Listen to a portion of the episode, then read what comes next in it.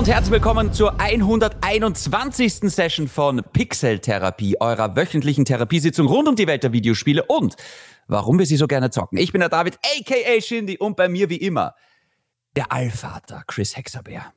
Jetzt, mein Sohn, bist du bereit?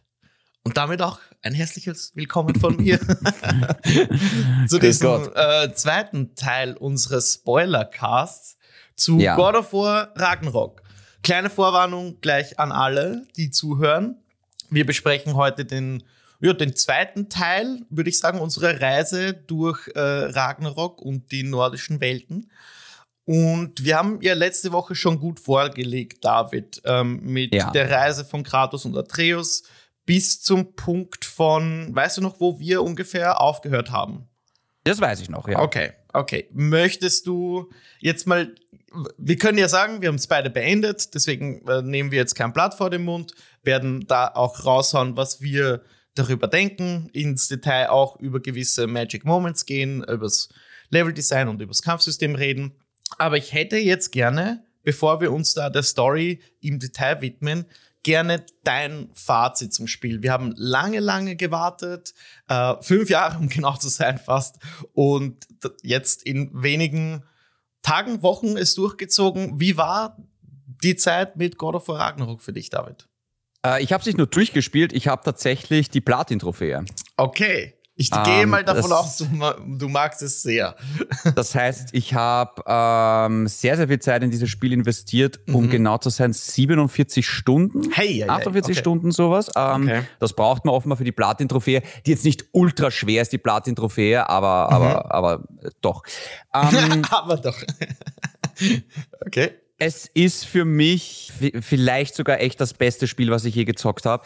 Das mhm. Tollste an God of War Ragnarok ist, dass es mich regelmäßig überrascht hat. Mhm. Dass es, ähm, ich dachte immer, oh, jetzt wird es in die Richtung gehen und dann auf einmal geht es in eine ganz andere Richtung und ich denke mir nur, oh, das ist sogar noch viel besser.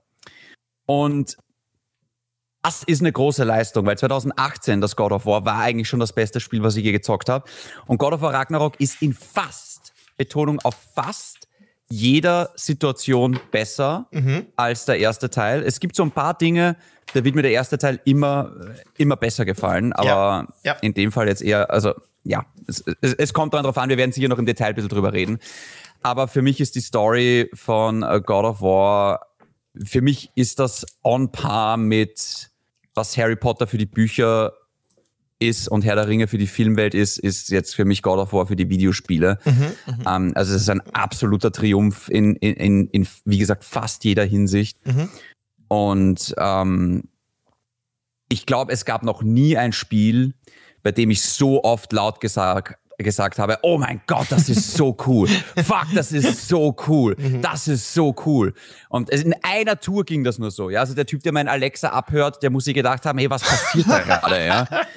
ähm, also ich, ich hatte so fucking viel Spaß mit diesem Spiel. Sehr schön. Und es gibt ein paar Punkte, die haben mich gestört. Mhm. Ähm, God of War Ragnarok ist kein perfektes Spiel, aber es gibt kein perfektes Spiel, aber das ändert nichts daran, dass es ein absolutes Meisterwerk ist.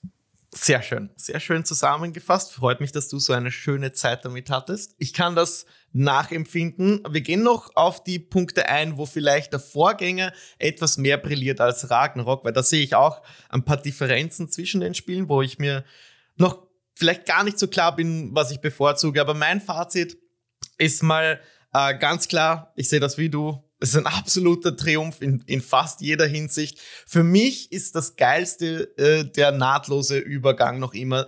Dieses Spiel fühlt sich mehr an wie der Rest des Vorgängers als wie ein echtes Sequel. Und das ist so schwierig zu beschreiben, wenn jemand nicht den Vorgänger gespielt hat, weil man fast nostalgische Gefühle empfindet für die Charaktere und die Orte, die man in diesem Spiel wiederkennt. Die sind zwar grundlegend verändert durch den Fimbulwinter, aber man entdeckt dann doch und ertappt sich immer wieder dabei, gewisse Gegenden schon zu kennen. Und das fühlt sich großartig an und hatte ich ganz, ganz selten bei einem Sequel zu einem Spiel, das eigentlich immer wieder irgendwas Selbstständiges bringt. Denk an Uncharted 2 zum Beispiel. Eigenständige Story, eigenständige Arcs und Levels und so weiter.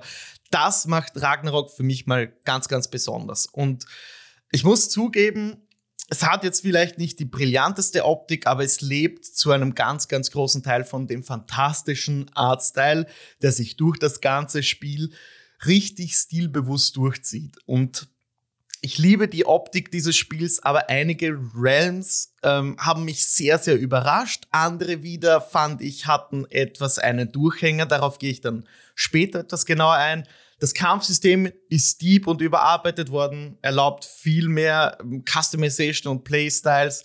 Die Scope der Story, auf die gehen wir eh noch ein, ist so überwältigend und es ist so ein gewaltiger Epos, der unerreicht ist in jeglicher Hinsicht. Also das, glaube ich, meinst du auch mit dem Vergleich zu anderen Franchises in anderen äh, Medienumfeldern.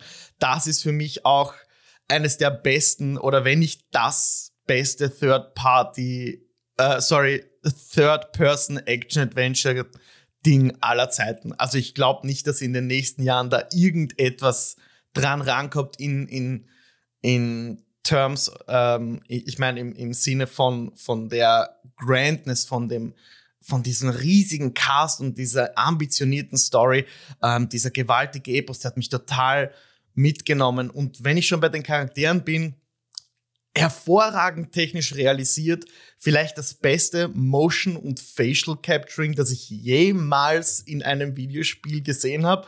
Und neben Kratos und Atreus muss ich echt sagen, gibt's hier nicht nur einen Supporting Cast, der dich mitnimmt, sondern Ragnarok macht eigentlich einen ganzen Ensemble Cast, weil es so viele Charaktere gibt und da gibt's neben den Protagonisten, die wir schon kennen, ein paar echte Standout-Character-Arcs, die eigentlich nur supportive dabei sind, aber für mich dieses Spiel mitprägen.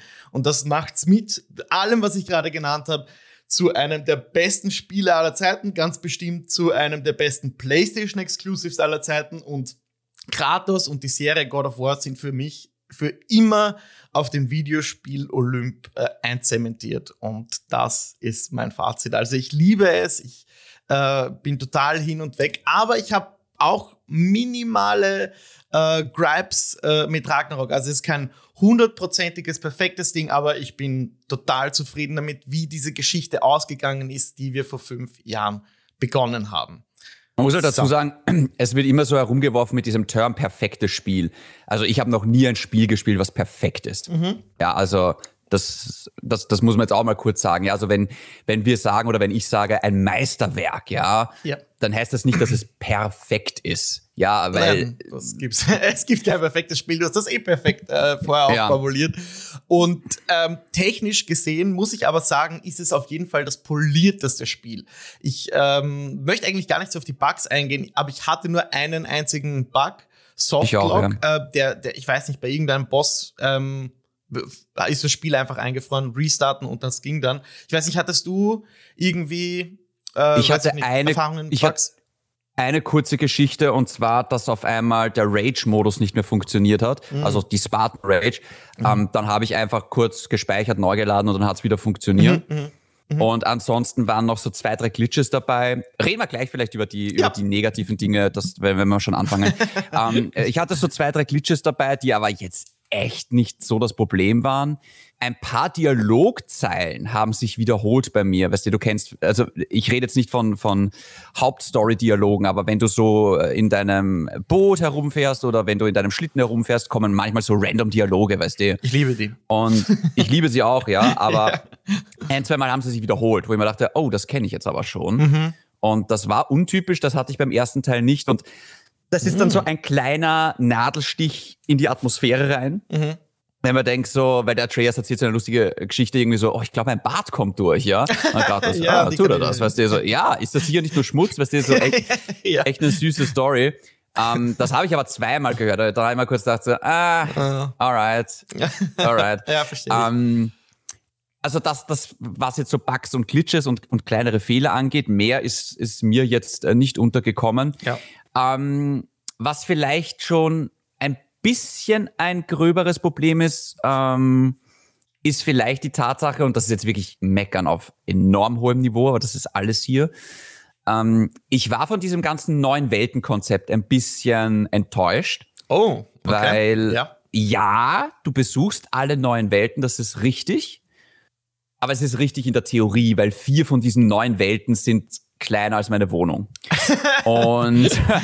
das ist so, also sagen wir mal so, es gibt so ein paar Welten, wo ich mir dann dachte, ah, oh, ich wünschte, die wären jetzt auch noch größer, weil es gibt große Welten, ja? ja, es gibt, genau, ja, also Niffelheim oder auch äh, Muspelheim oder auch Hellheim, Jotunheim, das sind diese vier Welten.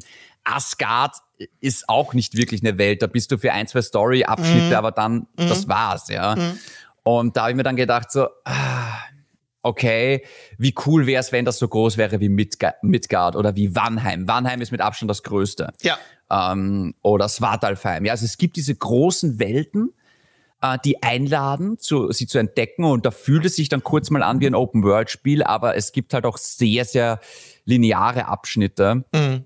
Ja. Ähm, ich will jetzt God of War nicht vorwerfen, dass es kein Open-World-Spiel ist. Ja, das, das, das ist keine Kritik. Nur ähm, gerade im Vergleich zum Beispiel zu einem Elden Ring, wo du denkst, holy fucking shit, ich fühle mich so frei. Und hier hast du immer noch sehr, sehr viele Passagen, wo du von einem Levelabschnitt in den nächsten kommst, indem du durch einen Tunnel kriechst oder durch ja. dich so eine Wand durchzwängst und du merkst, ah, okay, lädt jetzt gerade das Spiel im Hintergrund oder weißt du, es, es, es sind einfach so diese komischen Abschnitte, die dann so ein bisschen auch das Tempo rausnehmen, ich mir denke, mhm. wenn ich hier von Punkt A nach Punkt B möchte, weil ich dort einen Odin-Raben vergessen habe oder irgendein Artefakt, dann muss ich wirklich mich teilweise durch fünf Tunnel durchzwängen, ja. wie durch so ein komisches Labyrinth, um dahin ja. zu kommen. Und ich bin nicht der größte Fan von diesem Konzept. Ähm, aber ich verstehe, warum es da ist. Aber das war vielleicht so noch meine größte Kritik mit, ich wünschte, alle Welten wären gleich groß gewesen oder manche Welten wären noch größer gewesen, aber irgendwann muss das Spiel auch fertig sein. Mhm. Und halt einfach, dass obwohl es eine offene Welt ist, es trotzdem sich manchmal wie ein Schlauch angefühlt hat. Also ja, ich stimme dir da voll zu. Das meinte ich auch bei meinem, äh, bei meinem Fazit oder bei meiner Einleitung, dass ich da meine ja auch negativen Aspekte hauptsächlich im, im, im Auslegen der Levels sehe. Also ich, von, von Niflheim war ich wirklich sehr enttäuscht. Einfach, äh, da, ich weiß nicht, da war die Erwartungshaltung einfach anders und äh, dann wurde das irgendwie nicht erfüllt es gab ja auch dieses Versprechen, dass man alle Realms bereisen kann und deswegen war diese Erwartungshaltung. Das stimmt, theoretisch. Halt, was, ja, eh, es, das stimmt ja auch. Ähm, aber egal, man bereist sie tatsächlich, also dieses Versprechen haben sie immerhin eingehalten und wenn man, ähm, weiß ich nicht, ich greife jetzt ein bisschen vor, aber wenn man zum Beispiel mit Atreus äh, die, tatsächlich diese verdammte Mauer in Asgard überwindet, ist das schon ein ja. echter Magic Moment. Aber weil du es angesprochen ja. hast, bevor wir jetzt in die Story diven, ja, Niflheim und so oder Muspelheim, ähm, die sind enttäuschend, aber ich möchte ganz besonders ähm, Weinerheim oder wie hast du gesagt, Wannheim? Ähm, ich nenne es Weinerheim und diesen, den, den Krater im Norden besonders ja. erwähnen. Das, ja. Der Krater im Norden von Weinerheim ist vielleicht die beste, optionalste, optionale äh, Open World Area, die es jemals in einem Spiel gab. Komplett optional. Vor allem, sie kommt aus dem Nichts. Du kommst ich weiß, aus dem Nichts. dir ging, ja. Aber ich, denk, ich habe mir so gedacht, so, ja. what? Noch einmal so groß? Und, und da ist das ja. Spiel auf Elden Ring Kurs, wo du dir denkst, es geht noch weiter? Und hier geht's noch ja. weiter?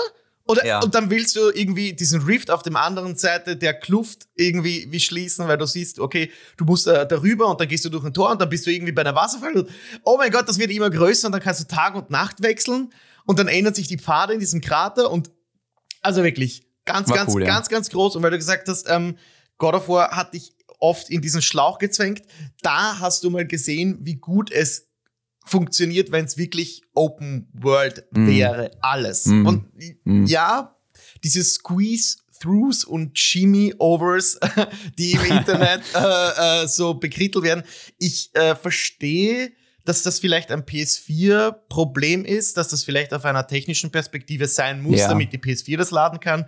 Brauche ich die PS5 ja. nicht. Jetzt gibt's Be Beispiele von anderen ähm, äh, Developern von Naughty Dog zum Beispiel meint, ähm, in The Last of Us wurde dieses äh, Squeeze-Through verwendet, um einfach die Spieler in, in den nächsten Abschnitt zu, zu bewegen, dass die dann einfach nicht mehr zurück können. Weniger darum, um jetzt das nächste Gebiet zu laden, was natürlich auch Sinn macht. Man will ja immer die, die Story und so progressen, aber du hast absolut recht, was das Leveldesign angeht und dieses Backtracking dann, vor allem wenn du die Story abgeschlossen hast und du siehst auf der Karte, ähm, über die wir auch reden können, ähm, die ab und zu weniger sinnvoll ist. Aber du siehst auf der Karte gewisse Rifts oder Endgegner und du musst dann wirklich durch mehrere Tunnel ähm, ja, zu denen mühsam hin. Und, ja. und es ist manchmal nicht so ersichtlich auch über die Karte, äh, äh, wo jetzt der beste Weg ist. Also ich hatte da in Zwartelheim zum Beispiel extreme Probleme, weil mir einfach so ein Mystic Gateway gefehlt hat und ich mhm. mühsam durch irgendwelche Tunnel mich bewegen musste. Aber ja, äh, das sind nur minimal kleine Details äh, zu, zu den, zum Level-Design. Ja. Ganz kurz, bevor wir weitermachen, ja. weil jetzt habe ich gerade doch ein bisschen Angst, dass ich die spoiler, weil ein Teil der Geschichte geht ja auch nach der Hauptstory weiter. Ja. Jetzt möchte ich mal kurz fragen, hast du alle Berserker schon gekillt? Nein, nein, so viel nein. Zeit hatte ich noch nicht. Okay. Ähm, hast du alle Asgard-Charts, alle zehn gefunden? Nein. Bestimmt okay. nicht. Also ich habe die Story beendet und mich im, im Krater äh, vergnügt und das war's okay. bis jetzt. Das, das Gut, weil da muss ich tatsächlich ein bisschen aufpassen, weil oh, um es mm, vorsichtig zu sagen, ja. die Story geht weiter. Ja, ja. also es ja. passieren noch so zwei, drei What the fuck Momente mhm, mhm, ähm, nach der Hauptstory. Mhm.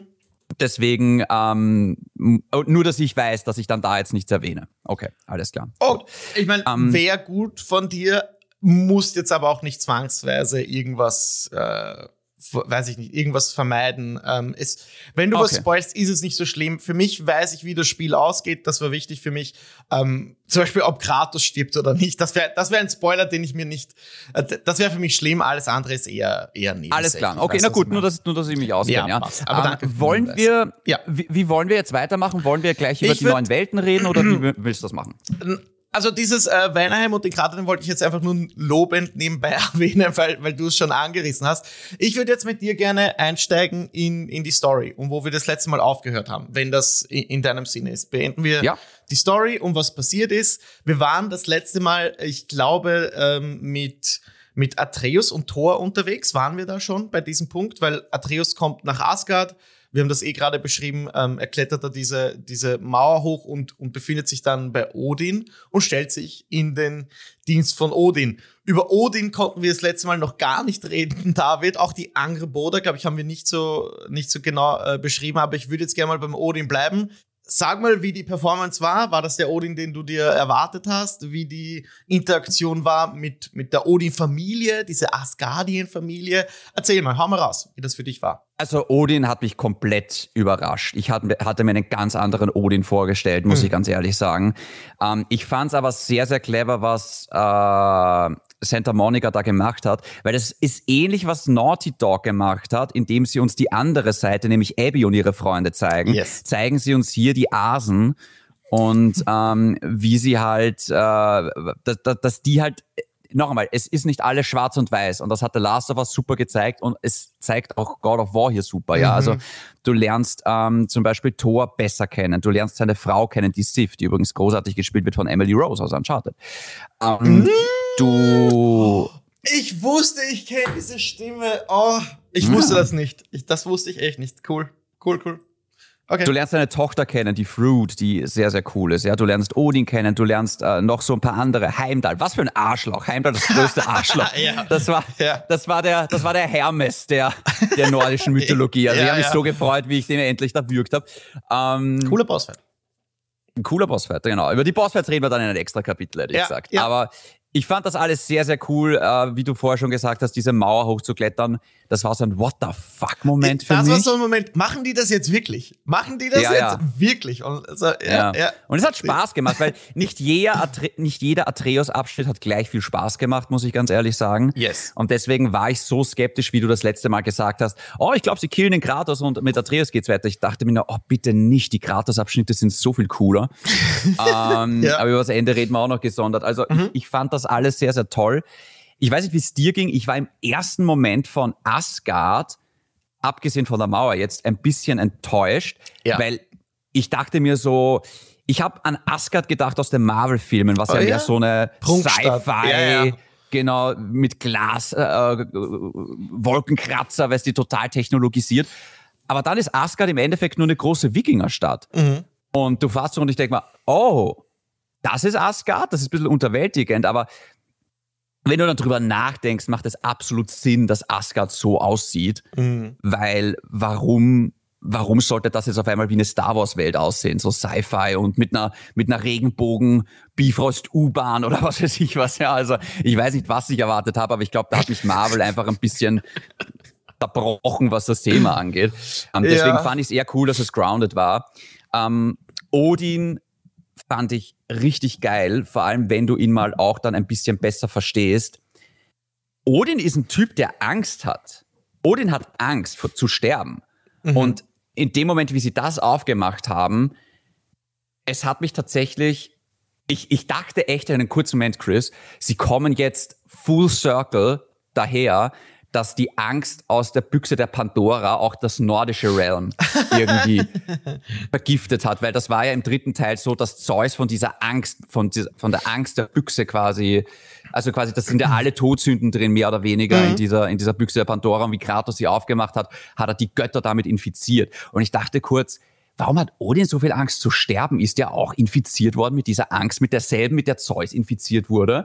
Und ist es tatsächlich so, dass Kratos durch das Öffnen der Büchse der Pandora vielleicht der Zerstörer der Welten ist, whatever. Die haben es dann nicht so gemacht, was okay ist.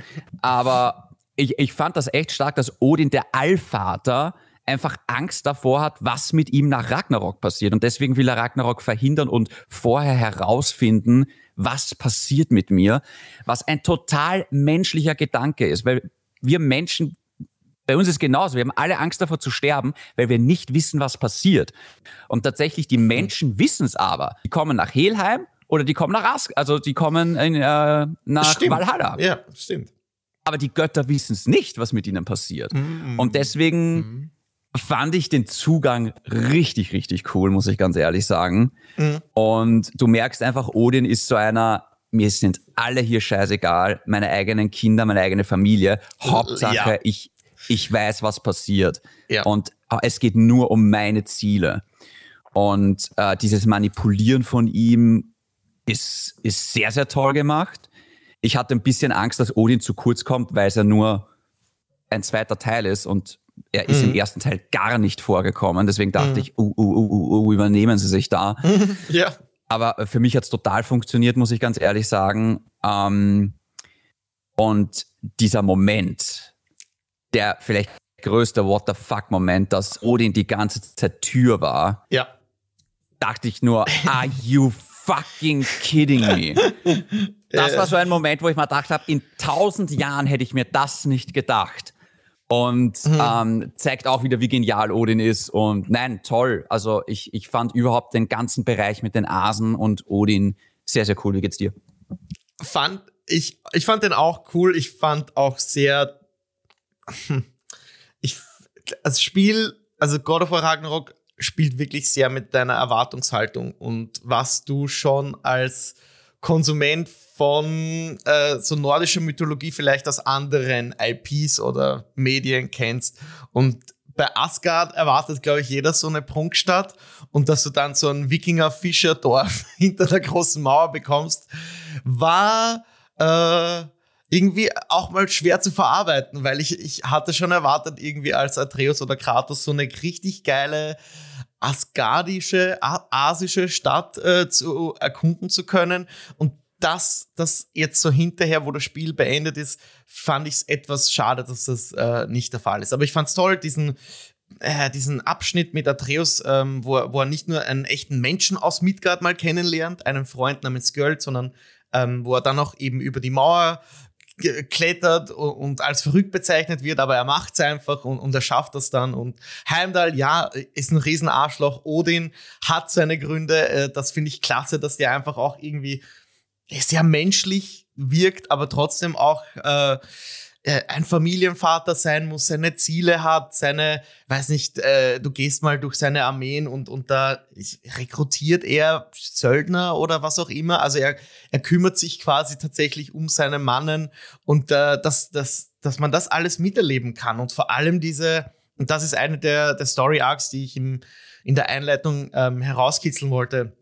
Die Story Arc von Thor ist ist wirklich fast eines Hauptcharakters würdig, der so, Alter. der so leidet und man, ich meine, im Vorfeld sieht man diese Trailer, wo Kratos gegen Thor kämpft und man hat eben wieder diese Erwartungshaltung, dass man ungefähr weiß, man weiß ungefähr, mhm. wo das hinführt, diese Konfrontation. Und es geht in eine ganz andere ganz Richtung. Ganz andere dass Richtung. der solche dass es dann nicht darum geht, äh, der, der beste Kämpfer zu sein oder was auch immer. Er geht es darum, ein Familienvater zu sein, darum umzugehen, dass seine Söhne getötet wurden, ähm, dem, nicht genug zu sein für den Vater, der Alkoholismus. Und äh, wie sie das da Thema mit dem Alkoholismus aufgemacht haben, gedacht, macht ihr das jetzt echt ja. auf, das Thema, weil das ist ein hartes Thema. Ja. Und sie machen's. Und sie machen's so gut. Also ich muss überhaupt sagen, wenn wir gleich bei dem Thema sind, die Schlägerei in der Kneipe. War so ein cooler Moment, ja, oder? Ja, also ich total. fand, das war so cool geskriptet und ja. einfach so geil. Das war so ein Moment, wo ich mir gedacht habe, ey, im Leben hätte ich nie damit gerechnet, dass wir den betrunkenen Tor sehen, wie er seine eigenen Leute zusammenschlagen und du bist einfach mittendrin. Also das war so geil. Äh, ja, fand ich auch. Also fantastisch, auch ein schwieriges Thema, aber es, es, es macht halt Tor so menschlich und es macht dann auch den Kampf äh, gegen ihn am Ende nochmal richtig herzzerreißend und, und ich meine, ich nehme es jetzt vorweg, Odin tötet dann halt auch seinen eigenen Sohn ähm, auf der Suche nach oder im, im Anflug oder im Wahnsinn auf der Suche nach der Wahrheit mit dieser Maske, um die es die ganze Zeit geht und mit diesem Riss in der Welt, der angeblich die ja, wie sagt man, die, die, die Wahrheit. Die Geheimnisse von allem die Geheimnisse, kennt, genau, offenbar, genau. Ja. Ähm, also eigentlich, äh, das könnte man auch noch erwähnen, hat der Odin den Atreus aufgetragen, diese drei oder zwei Teile einer Maske zu finden, um in, in diesen Riss, der unter seinem Haus in Asgard ist, äh, hineinzuschauen. Und er hat so bereits ein Auge verloren. Zumindest habe ich das so verstanden, dass er das mal probiert hat und deswegen auch diese Augenklappe trägt. Übrigens ganz lieb bei seinem Character Design fand ich auch seine Mütze. Immer diese eingeklappte äh, Bommelmütze, mit der man sich eigentlich äh, ins Bett legen würde. Ähm, fand ich nur ein nettes Detail. Aber ja, also dieses ganze Character, äh, die, diese ganze Charakterdynamik äh, der Asgardians, wie, wie sehr sie auf, auf äh, also teilweise auf Odin hoffen, dass, dass sie ihn pleasen und gleichzeitig gibt's Leute wie den, wie, wie die Sith, also die Frau von Thor, die gar nicht mehr mit ihm kann und, und das begrüßt, dass irgendwann der Kratos und der Atreus kommen und den eigentlich abmuxen wollen. Ähm, und ja, auch die, die Thrud. Ich meine, es gibt so viele Charaktere in dem Spiel, die überwältigend äh, gesprochen und, und geactet sind. Äh, aber speziell dieses, äh, dieses äh, Gespann dort in Asgard hat mich so mitgenommen und, und Thor fantastisch auch gespielt. Ähm, und leider, leider bekommt man nicht ähm, Mjölnir als Waffe. Da habe ich mich schon gefragt, was Damit da, hat jeder gerechnet eigentlich. Ja, genau, crazy, was auch ja. so bei der Marketingabteilung bei PlayStation oder bei Santa Monica los war, dass sie dann in der Collectors Edition den Hammer hergeben. Haben sie sich gedacht, wenn Kratos den nicht bekommt, dann wenigstens die Spieler. Ich weiß es auch nicht, aber naja, so soll es halt sein. Ähm, Wie siehst du das? Reden wir da gleich drüber. Ja, also okay. war, warst du enttäuscht davon? schon, oder? schon, ja, ja muss ich schon okay. sagen. Weil es wieder natürlich die Erwartungshaltung äh, geschürt hat, wenn das Ding ähm, in, in der Collection ist und einfach einfach, man kennt das aus den vergangenen Teilen. Ähm, ich meine, irgendwie ist das ein Gesetz nicht seit God of War, sondern seit Mega Man, dass schlägst du einen Boss, gibt es die Chance, dass du seine Waffe oder Kräfte bekommst. Und ja. das war bei God of War früher auch so. Und ich kann es verstehen, dass es hier nicht so ist. Wir können auch gleich noch über äh, den Speer Draupnir reden oder über Ingrid ja. das Schwert, was ich noch viel besser finde. Aber ich fand es tatsächlich schade, dass man Mjölnir nicht selbst kontrollieren konnte. Und wenn ich schon dabei bin, ich muss auch sagen, was das Kämpfen angeht, großartiges Kampfsystem. Ähm, ich mag diese Additional ähm, Values oder Werte, die man da vergeben hat oder konnte. Aber ähm, äh, ich muss sagen, ich bin sehr enttäuscht gewesen vom äh, DualSense Support bei diesem Teil. Was vielleicht auch daran liegt, oh, wow. an, an, an der PS4-Version. Angeblich liegt das daran, aber im Vergleich zu, ich weiß nicht, Horizon zum Beispiel äh, oder, oder Returnal ist das äh, lackluster etwas in meinen Augen. Mm. Ja. Äh, ja, jetzt, aber, wo ja. du sagst, ja. stimmt eigentlich, ja. Also da hätte man mehr draus machen können. Ja. Ich hoffe, da kommt, um, da kommt ähm. vielleicht noch in Zukunft was nach. Ähm, also es, es gibt ja auch keinen Fotomodus oder so. Das soll ja auch nachkommen und ich bin, ich bin gespannt, was da noch kommt, äh, mit dem man den Spielern Freude machen kann. Aber bleiben wir mal jetzt kurz bei den Waffen.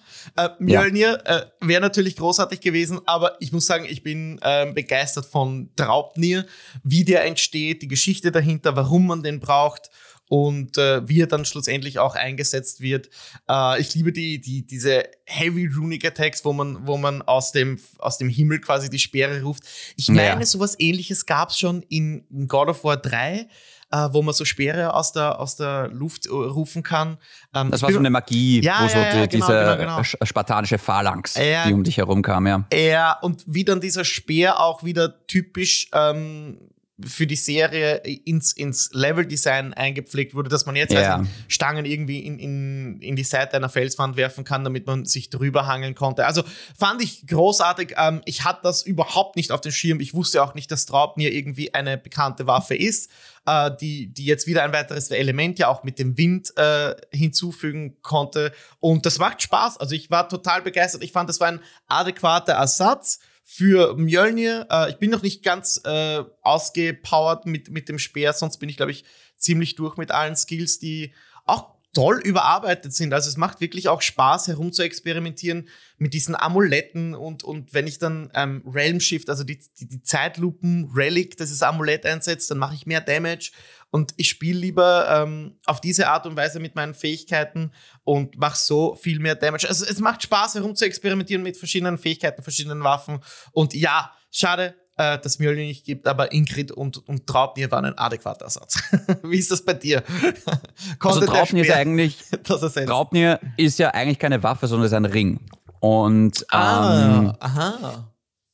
Okay. ich fand den Speer auch sehr, sehr cool. Vor allem, auch das war wieder so ein Moment, wo ich dachte, okay, das kommt jetzt gerade aus dem Nichts. Also das, ich habe überhaupt nicht damit gerechnet, ähm, dass wir da jetzt wirklich eine dritte Waffe bekommen. Und vor allem neben den Chaosklingen und neben der Leviathan-Axt hat man es halt schwer. Aber ich finde auch ja. ehrlich gesagt, dass der Speer das echt gut gemacht hat. Mhm. Ähm, vor allem, es ist so ein cooler Callback, weil das ist halt. Die Spartiatenwaffe. Das, ja. das ist die Waffe der Spartiaten, ja. ja. ja und dass es halt ein Speer ist, ist halt sehr, sehr cool. Ähm, vor allem mit dieser Speer- und Schild-Kombo, die gab es ja nur ein einziges Mal in Ghost of Sparta gab es oh, das okay. als Nebenwaffe. Okay. Und deswegen fand ich das echt auch nochmal ein cooler Callback.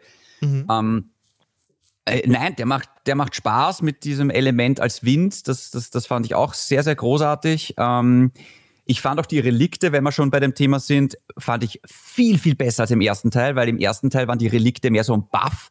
So, du machst das Relikt an und dann hast du zehn Sekunden mehr Schaden, aber jetzt sind die Relikte echte Waffen. Also mhm. der holt dann wirklich ein Schwert raus oder der holt dann wirklich, mhm. du kennst noch gar nicht das beste Relikt. Wenn du alle Berserker umge umgebracht hast, kriegst du so ein richtig geiles Relikt. Oh, nice. Ähm, cool. was, wo dann lauter so Gespenster, Geisterschwerter kommen und auf die Gegner zufliegen oh, und die oh, niedermetzeln. Cool. Also cool. richtig coole Sachen kommen dann noch. Ähm, Ey, warte mal, äh, bevor wir jetzt noch weitergehen, weil die Berserker ersetzen ja eigentlich die Valkyren, soweit ich das verstanden habe. Ja. Wie, genau. wie siehst du das?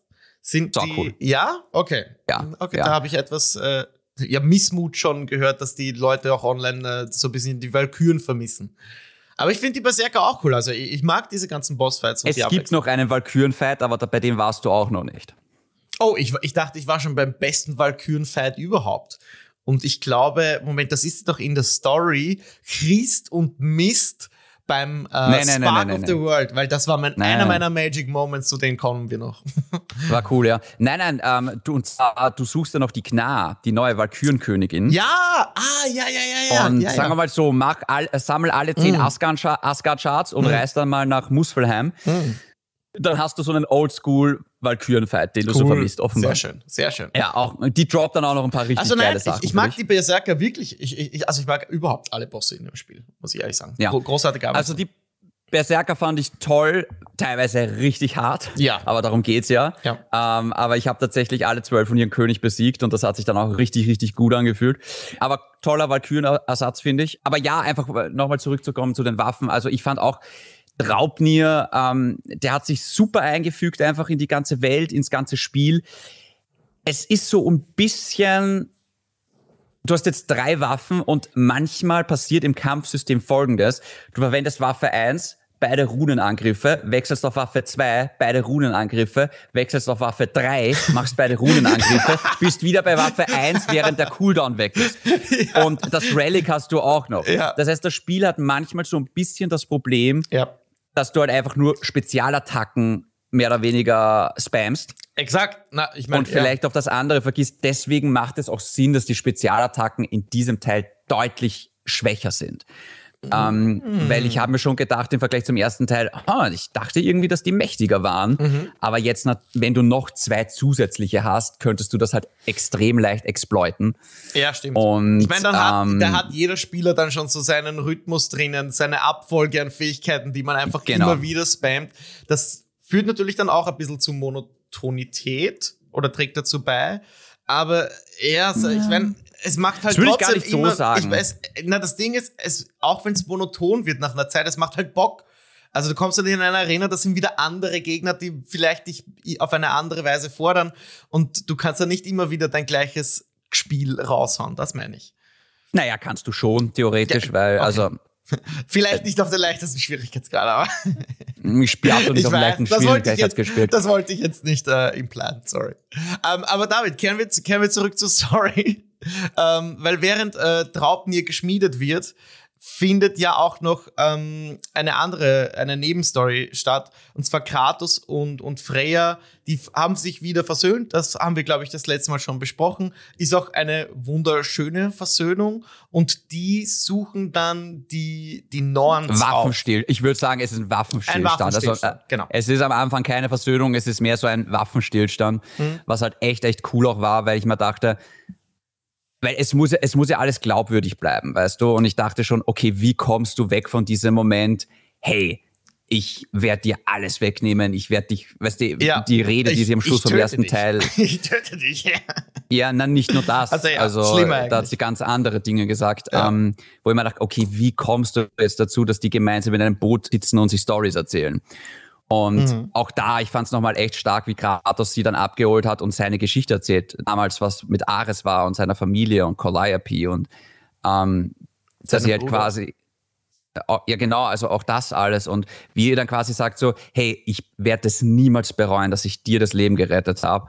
Aber die Entscheidung zwischen Leben und Tod, das war deine. Und das tut mir leid, dass ich sie dir abgenommen habe. Mhm. Und das war so ein krasser Moment für mich, weil ich mir dachte, fuck, das, das war heavy. Das war wirklich heavy. Und vor allem, er, er, es, ist er, er, es kommt später nochmal zurück, die ganze Geschichte, bei, weißt du? Bei und bei Odin ja. und später nochmal sogar, nach der Story, uh, kommt nochmal so ein Moment, wo man denkt, okay. oh shit, es kommt nochmal. Oh. Und, ähm, aber ja, machen wir weiter mit der Story. Also ja, während äh, sich Kratos und Freya wieder versöhnt haben, suchen sie eben die, die, die Norns, glaube ich, heißen die, äh, auf, um, um, um, die Nornen, um, um äh, ich glaube, die Prophezeiung zu hinterfragen, ähm, weil dieses mhm. Spiel ja eigentlich, boah, es ist ein bisschen äh, schwierig zu erklären, aber eigentlich äh, glauben alle Charaktere so hart an die Prophezeiung, und, und wollen genau eigentlich das Gegenteil immer machen und enden dann darin, die Prophezeiung genau auf diese Weise zu realisieren. Ähm, also aber, die, die selbsterfüllende aber, Prophezeiung nennt man das, äh, Self-fulfilling Prophecy, oder? Ich fand auch da den Callback wieder zu den alten God of War Teilen so, so cool, ja. weil auch da damals eben Athena gesagt hat, quasi irgendwie, im ersten Teil ging es ja darum, dass Ares den Olymp, der God of War wird den Olymp zerstören und deswegen muss Kratos Ares töten. Aber im Endeffekt war ja er dann der neue God of War und hat dann den Olymp zerstört. Ja. Das heißt, auch da quasi irgendwie ist, ich fand das auch wieder so cool, diesen Callback. Und ähm, ich glaube, das große Thema von God of War, so sehe ich es zumindest, äh, ich bin gespannt, was du dazu sagst, ist ja im Endeffekt, wir schmieden unser eigenes Schicksal. Quasi, wir haben das selber in der Hand. Ja. Weil es ist oft dieses einfach so, es, das ist ja auch im, im echten Leben so. Manche Menschen sagen so, nee, quasi, es ist alles, es ist alles schon ausgemacht. Und andere sagen, nein, nein, ich habe mein Schicksal selber in der Hand. Weißt du, ja. glaubst du an Gott, glaubst du an Schicksal, glaubst du an das Glück, glaubst du an gar nichts. Und es ist hier ähnlich im Sinne von, kann das noch verändert werden, obwohl es eigentlich da so steht. Mhm. Genau. Und ja. ich, ich fand das sehr, sehr spannend, ehrlich gesagt. Und ich muss sagen, diese Cutscene bei den Nornen ist eine der besten Momente im ganzen Spiel. ich fand die so creepy und ich fand die so äh, einfach, wie die eine immer alles mitgeredet hat quasi. Und also ich, war, das war so geil. Shut up! ich fand das so cool alles, weil ich mir dachte, ja. holy fucking shit, das ist so scary. Und ich fand es auch wieder eine Sache, Chris. Ja. Nee, sag du jetzt mal, wie fandest du das bei den Nornen, dass du mal drankommst? Äh, ja, kam aus dem Nichts. Also äh, nur mal, äh, ich, also schon die Reise dahin auf diesem, ich weiß nicht, dieses alten Pferd, dass die Freya da auf einmal beschwört, dann reist du durchs, durchs Meer irgendwie in eine Blase, dann äh, stehst du da drinnen und, und sie, sie wollen ja eigentlich die Prophezeiung nicht hinterfragen, sondern sie wollen die Nornen reinlegen, habe ich das Gefühl, aber das geht dann irgendwie nach hinten los. Und ich fand dieses, dieses Gespräch einfach, ja, so ein bisschen, ein bisschen weird, weil es so außerhalb von, von allem passiert. Wenig auch zu tun hat, glaube ich, mit der tatsächlichen Story. War jetzt kein richtiger Magic Moment für mich. Ähm, sie sagen Echt? auch Kratos, oh, wow. sie sagen auch Kratos irgendwie, äh, dass in dem Moment so, ja, du wirst sterben, Kratos. Und in dem Moment ja. war das das erste Mal, dass ich gedacht habe, okay, könnte das jetzt tatsächlich ähm, der Anfang vom Ende sein? Leiten die hier das jetzt wirklich ein? Aber tatsächlich muss ich dir ehrlich sagen, im Verlauf des äh, restlichen Spiels oder meiner restlichen Spielzeit hatte ich nie Angst, dass der Kratos stirbt. Also ich hatte mehr Angst um, um das Ende von Nathan Drake in Uncharted 4 und dass der ins Gras beißt, als dass hier unser Kratos noch schlussendlich drauf geht. Irgendwie Letztes war das dann, Mal hast du gesagt, dass der fix sterben wird. Ja, aber ab dem Zeitpunkt verließ mich quasi das Gefühl. Ähm, das war so, äh, ausschlaggebend dafür, dass ich mir gedacht habe, okay, das geht in, also das ist eh wieder in eine, eine ganz andere Richtung. Ähm, letztes Mal tatsächlich hatte ich auch noch das Gefühl, dass der, dass der ins Gras beißt, aber das hat sich dann eigentlich verflüchtigt. Und spätestens da war ich mit den, war ich mir relativ sicher, dass, uns, dass das nicht passiert. Gerade eben, weil sie es halt wieder gesagt haben. Und dieses Spiel die ganze Zeit mit einer Erwartungshaltung so spielt, dass ich gedacht habe, okay, ich, ich glaube, das geht in eine andere Richtung. Und das Ende, das er dann findet, ist eh ähm, besser als der Tod, muss ich ehrlich zugeben. Für, für mich und mein, mein Seelenfrieden. Also diesen, wie heißen die? Nornen? No Norns? Ja. ja. Ähm, ich fand den, fand den cool, aber ich glaube nicht so, so over the top cool, so over the top cool wie du. Viel, äh, viel cooler fand ich da oder viel interessanter, das, was zeitgleich passiert ist zwischen Thor und Atreus in Muspelheim und während die sich auf der Suche ähm, nach diesem Maskenfragment befinden und dann sich schon austauschen über über das ein oder andere Detail aus dem, also Atreus fängt an, etwas über Kratos zu erzählen und will Details über Thors Familienleben. Der ist aber total abgeneigt und ich glaube auch ein bisschen betrunken.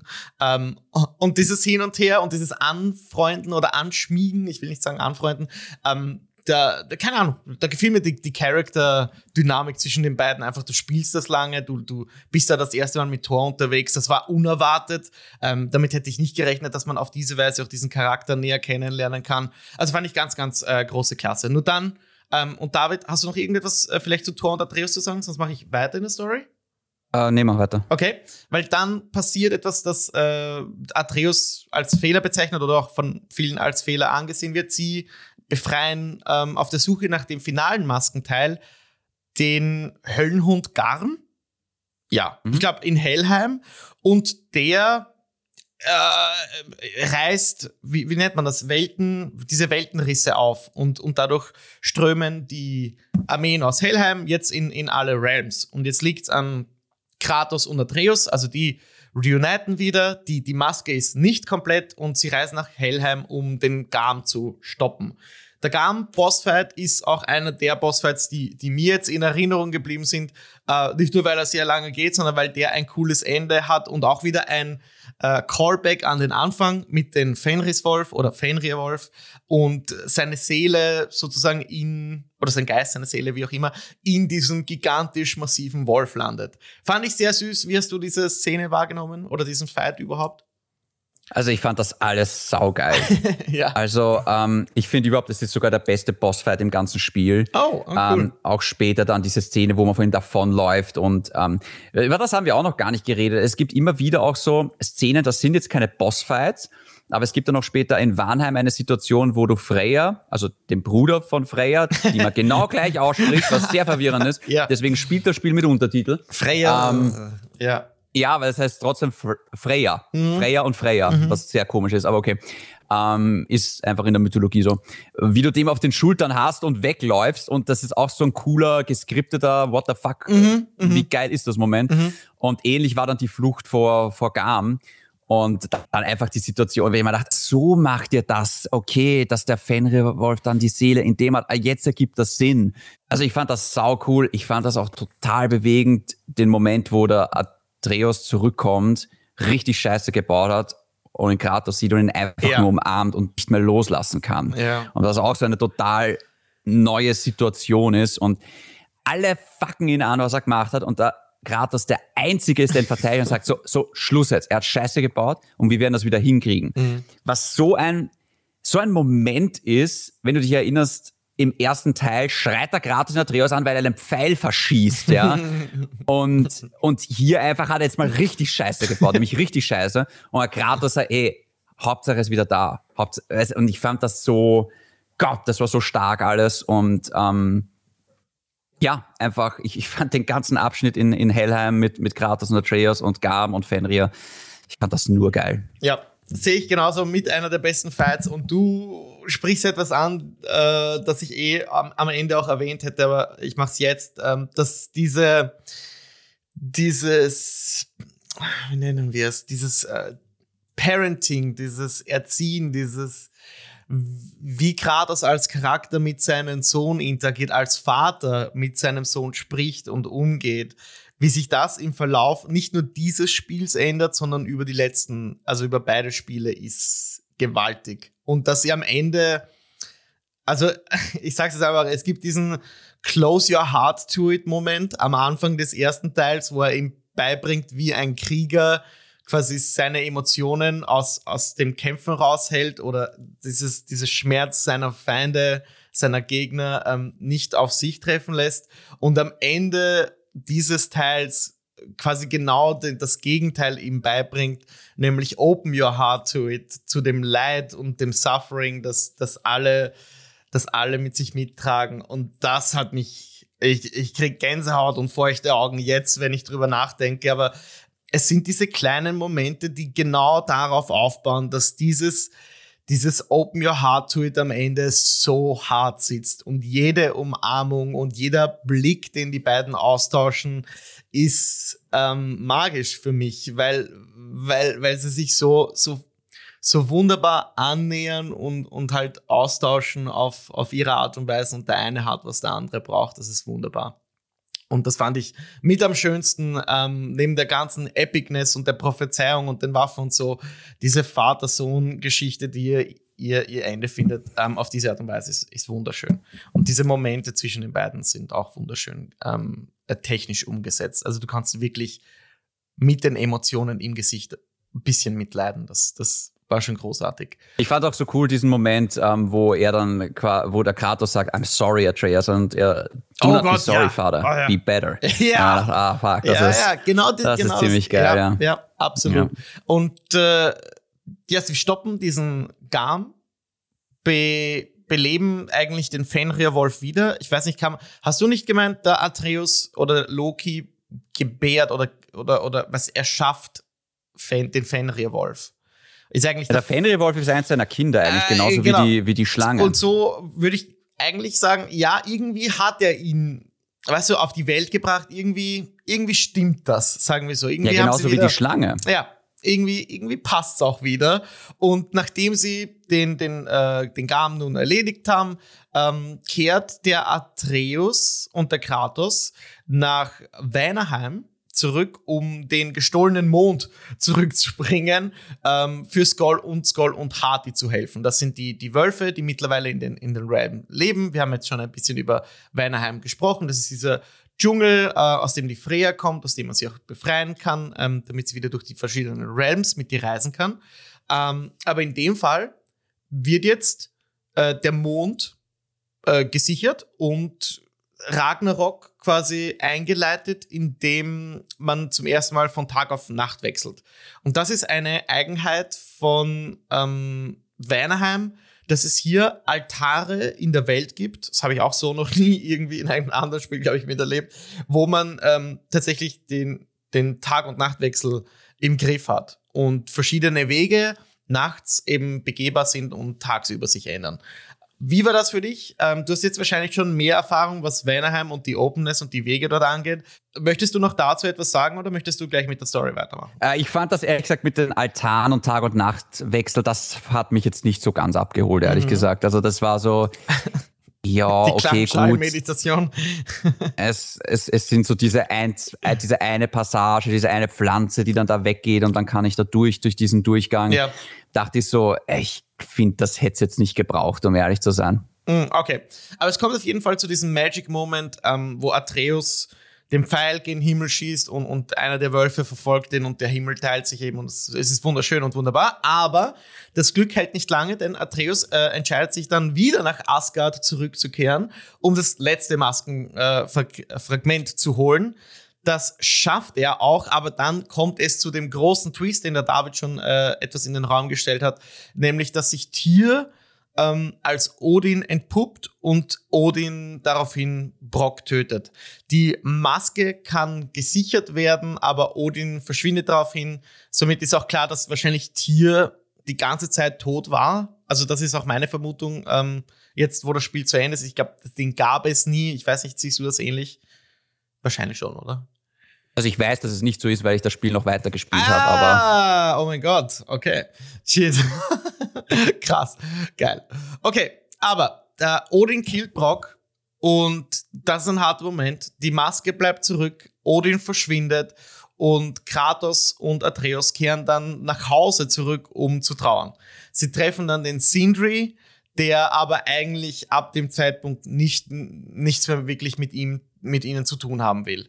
Und da muss ich sagen, äh, oder da bleibe ich jetzt kurz stehen, weil das ist für mich die Standout-Character-Arc in dem ganzen Spiel von Sindri. Mit einer der besten Performances, mit einer der, der, der härtesten Stories. Das trifft mich hart. Sie gehen mehr ein auf die Hintergründe, die Geschichte zwischen den beiden, ähm, was da passiert ist in der Vergangenheit, dass der Sindri dem, dem Brock also schon mal wiederbelebt hat und, und Brock irgendwie ein Teil der Seele fehlt. Und sie sind weniger Comedic Relief. Da gibt es andere Charaktere, die das jetzt übernehmen oder nicht nur Menschen, äh, aber auch Tiere.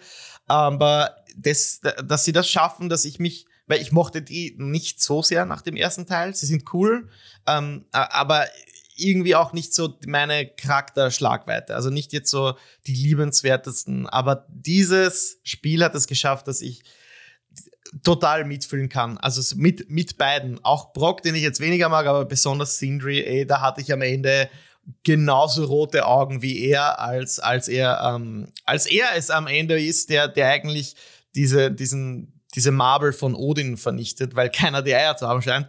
Aber wie fandest du, ähm, jetzt mal so neugierig gefragt, die, diese Character Arc zwischen Sindri und Brock und was da passiert und eben das Ende auch von Brock? Ähm, ja, Erzähl mal. Ja, ähm, ich würde jetzt nicht sagen, dass es die beste Character Arc im Spiel ist, aber ähm, ja, toll gemacht. Also der Moment mit Brock dachte ich, what the fuck, wie der gestorben ist. Also das hat, das hat mich auch mitgenommen. Es war jetzt nicht der Moment, der mich am meisten mitgenommen hat, aber es hat mich erwischt. Ähm, ich fand die Reaktion von Sindri glaubhaft. Ähm, ich würde vielleicht sogar so weit gehen, ich bin mir nicht ganz sicher, ob Sindri nicht wirklich verliebt war in Brock. Ich, also, ich, ich habe echt kurz überlegt, okay, sind das jetzt wirklich nur Bros oder ist da ein bisschen mehr mhm. ähm, dazwischen? Das, das habe ich nicht so ganz rausgelesen. Mhm. Ähm, ich nehme mal an, du warst bei der Beerdigungsszene, ja. warst du dann schon? Ja. ja. Ähm, also ich, ich, ich bin auch gespannt, was da noch passiert, sage ich jetzt einmal. Aber ja, also, brauche ich nicht viel dazu sagen, das war toll gemacht. Mm, mm, mm. Weil du das Begräbnis äh, von Brock angesprochen hast, da gibt es noch einen Charakter.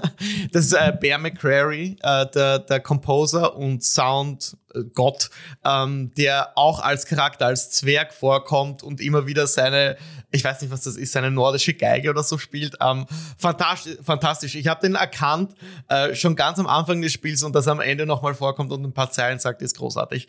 Ähm, okay, mhm. weiter geht's im Text. Äh, Atreus und äh, Kratos, wie gesagt, ähm, wollen mit Sindri eigentlich noch reden, machen es aber nicht. Dann folgen schon die Vorbereitungen auf, auf Ragnarok. Man wendet sich Sutr zu, der in Muspelheim, ähm, der, der, weiß ich nicht, der, der Allesspieder ist und Feuerriese. der Feuerriese, danke, und muss die, dem quasi dazu überreden, ähm, zu einem Riesen zu werden, der dann, der dann Asgard sozusagen zerstört oder, oder dort für Unruhen sorgt. Und das macht man ja, zerstört. beim, beim zerstört. Das macht man beim Spark of the World. Ich weiß nicht ganz, wie das auf Deutsch heißt. Ich habe schon vorher erwähnt. Ähm, das ist dann auch der Punkt, nicht nur, wo einem das gelingt, wo Kratos die, die Chaos-Klingen dem Sutre ins eiskalte Herz gestoßen wird und er damit irgendwie zu, zu einem Riesen wird, sondern da kehren dann auch die Valkyren zurück. Ähm, ich glaube, sie heißen Histi und Misty, lass mich nicht lügen. Äh, sie heißen Ah, da, wo habe ich es denn? Ist egal. Christ und Mist. So. Aber es kommt dort, ich meine, ich habe einen Bären in meinem Unternehmenslogo und ich liebe einfach Bären. Ich bin der Grizzlybär und als in dem Moment der Atreus zum Bären wurde und sie nehmen zu zweit, also Kratos und Bär Atreus, diese zwei Valkyren auseinander, ist einer meiner absoluten Magic Moments. Ich liebe es, wenn der Atreus zum Bären wird. Ich wünschte, ich könnte jetzt äh, schlussendlich noch mehr als Bär herumlaufen durch die Welt, aber naja, was soll's. Ähm, großartiger Kampf, auch großartige äh, ja, Weltszenerie, auch wenn es ein bisschen absurd ist, dass man nur ein paar Meter aus Muspelheim geht und dann ist man auf einmal in diesem komplett anderen Universum, will ich fast sagen. Ich weiß nicht, wie du das siehst, David, aber das, da war so die, die Suspension. Das ist der Moment, wo sich Muspelheim und Niflheim ja, ja, treffen. Ja, ja, klar, klar. Es war nur dieser, okay, kommt mit, wir gehen jetzt an diesen mystischen Ort und wir gehen durch einen Gang irgendwie und, und sind halt dann da. Aber toll realisiert, toller Kampf, wie gesagt. Ähm, ab da geht Ragnarok wirklich los. Das gelingt. Man äh, trifft dann noch ähm, auf diese, die, die Armeen oder die, die wie sagt man, die, die Führungskräfte der Armeen am, am Türs Tempel in Midgard. Da wird nochmal äh, geschlafen, bevor es zur, zur tatsächlichen Schlacht in Asgard kommt. Und vielleicht an dem Punkt, David, weil der Kratos legt sich dann noch einmal nieder und da kommt die dritte Sequenz äh, mit der Faye. Würde ich gerne jetzt nochmal kurz diesen Sideplot aufreißen mit der Faye die man hier auch zum ersten Mal im Spiel sieht, über die wir, glaube ich, noch gar nicht wirklich gesprochen haben. Ähm, deswegen möchte ich gar nicht so viel sagen. Was, wie denkst du über diese Sequenzen mit der Faye? Ist das die Frau, die, die, cool, die ja. du dir vorgestellt hast? Also ich fand die Callbacks richtig cool zur Faye ja, ich, ich weiß gar nicht, was sonst dazu sagen soll. Ich fand, ich fand die richtig cool. Die haben dem Ganzen noch einmal mehr Tiefe gegeben. Ich hab, ich mochte dann vor allem diese Szene, wo sich der Atreus dann zum Kratos ins Zelt legt und der Kratos ja. ihn ähm, dann noch diese Geschichte erzählt. Mhm. Ähm, über, den, über den alten Mann, der, der Holz, Holz trägt und irgendwann war er zu müde und dann, dann, dann kam der Tod zu ihm und ähm, ich fand das auch richtig stark. Das war auch eine der besten Performances überhaupt. Also ich fand, ah, das, das, das, das, das sind so diese, diese, die, die ganz, ganz starken Momente eigentlich, diese leisen Momente, die dann auf einmal so daherkommen. Mhm. Und ähm, ja, und auch alles mit Faye. Ich habe immer noch nicht verstanden, warum Faye überhaupt stirbt. Also das, äh, das wird auch nie, glaube ich, wirklich erwähnt, weil sie bereitet sich auf diesen Tod vor. Und ich meine, für Kratos war die Faye eine normale Sterbliche. Er wusste ja nicht, dass sie eine, eine Riesin war. Oh, ähm, aber für mich, weil Götter und Riesen sterben ja jetzt doch nicht einfach irgendwie an, an irgendwelchen Krankheiten oder, oder irgendwie sowas, weißt Also das, ich fand da, weil sie bereiten alles für ihren Tod vor in diesen Sequenzen. Und ich denke mir so, aber warum musst du überhaupt sterben? Also irgendwie das, woran ist sie gestorben? Das check ich nicht. Woran sie gestorben ist, weiß ich nicht, aber vielleicht wusste sie, dass sie sterben muss damit es zu dieser, zu diesem Outcome kommt. Meine, da, wir kommen eh noch dazu, wo, wo Kratos Reise ihn hinführt. Wir können dann auch noch über Atreus sprechen, aber vielleicht ist das mit ein Grund, dass, dass damit diese Welt wieder aufgebaut werden kann, damit Odin besiegt wird und so weiter, ist das notwendig, dass sie auf diese Weise stirbt und naja, diesen, den Weg bereitet für Kratos, dieser Gott zu werden, von dem er nicht dachte. Das sagt er ja am Ende dann, wenn er dieses. Ja, das, das checke ich schon alles, aber wie? Aber, also wie ist es ja, dann? Also das ist keine Ahnung, keine Ahnung. Das wird nicht geklärt. Und wenn du das Spiel durch hast äh, und es noch nicht geklärt wurde, dann habe ich wenig Hoffnung, dass es geklärt wird. Aber vielleicht, vielleicht keine Ahnung, vielleicht äh, hört man das irgendwie oder es gibt noch irgendwie ein DLC. Vielleicht kommt noch etwas in Zukunft. Aber man muss ja nicht alle Fragen klären. Es ist ja okay, wenn, wenn sowas auch nicht geklärt wird. Und, und naja, das wäre schon wichtig. Ja? Also, Denkst du? Naja, ich meine, ganz ehrlich, wenn jetzt, wenn jetzt die Liebe deines Lebens sagt, wir bereiten alles für deinen Tod vor, würde ich mal nachfragen, äh, woran stirbst du leicht? Also das wäre meine okay, erste ja, ja. Frage, ja, Also das fand ich, Ähm, also ich, ich finde, wenn die Story eine Logiklücke hat, dann ist das für mich eine, und das ist jetzt für mich nicht so eine Gleichheit, wo man sagt, ach, man muss nicht alles wissen, mhm. weil ich mir denke so, hä? Mhm. Na, Moment mal, also ist sie dann im Kampf gestorben? Hat sie sich selbst umgebracht? Ist, also das, das, das habe ich so gar nicht verstanden, mhm. leider. Mhm. Und ich hätte eigentlich echt gedacht, das muss doch aufgeklärt werden, irgendwann in diesen, in diesen Rückblenden.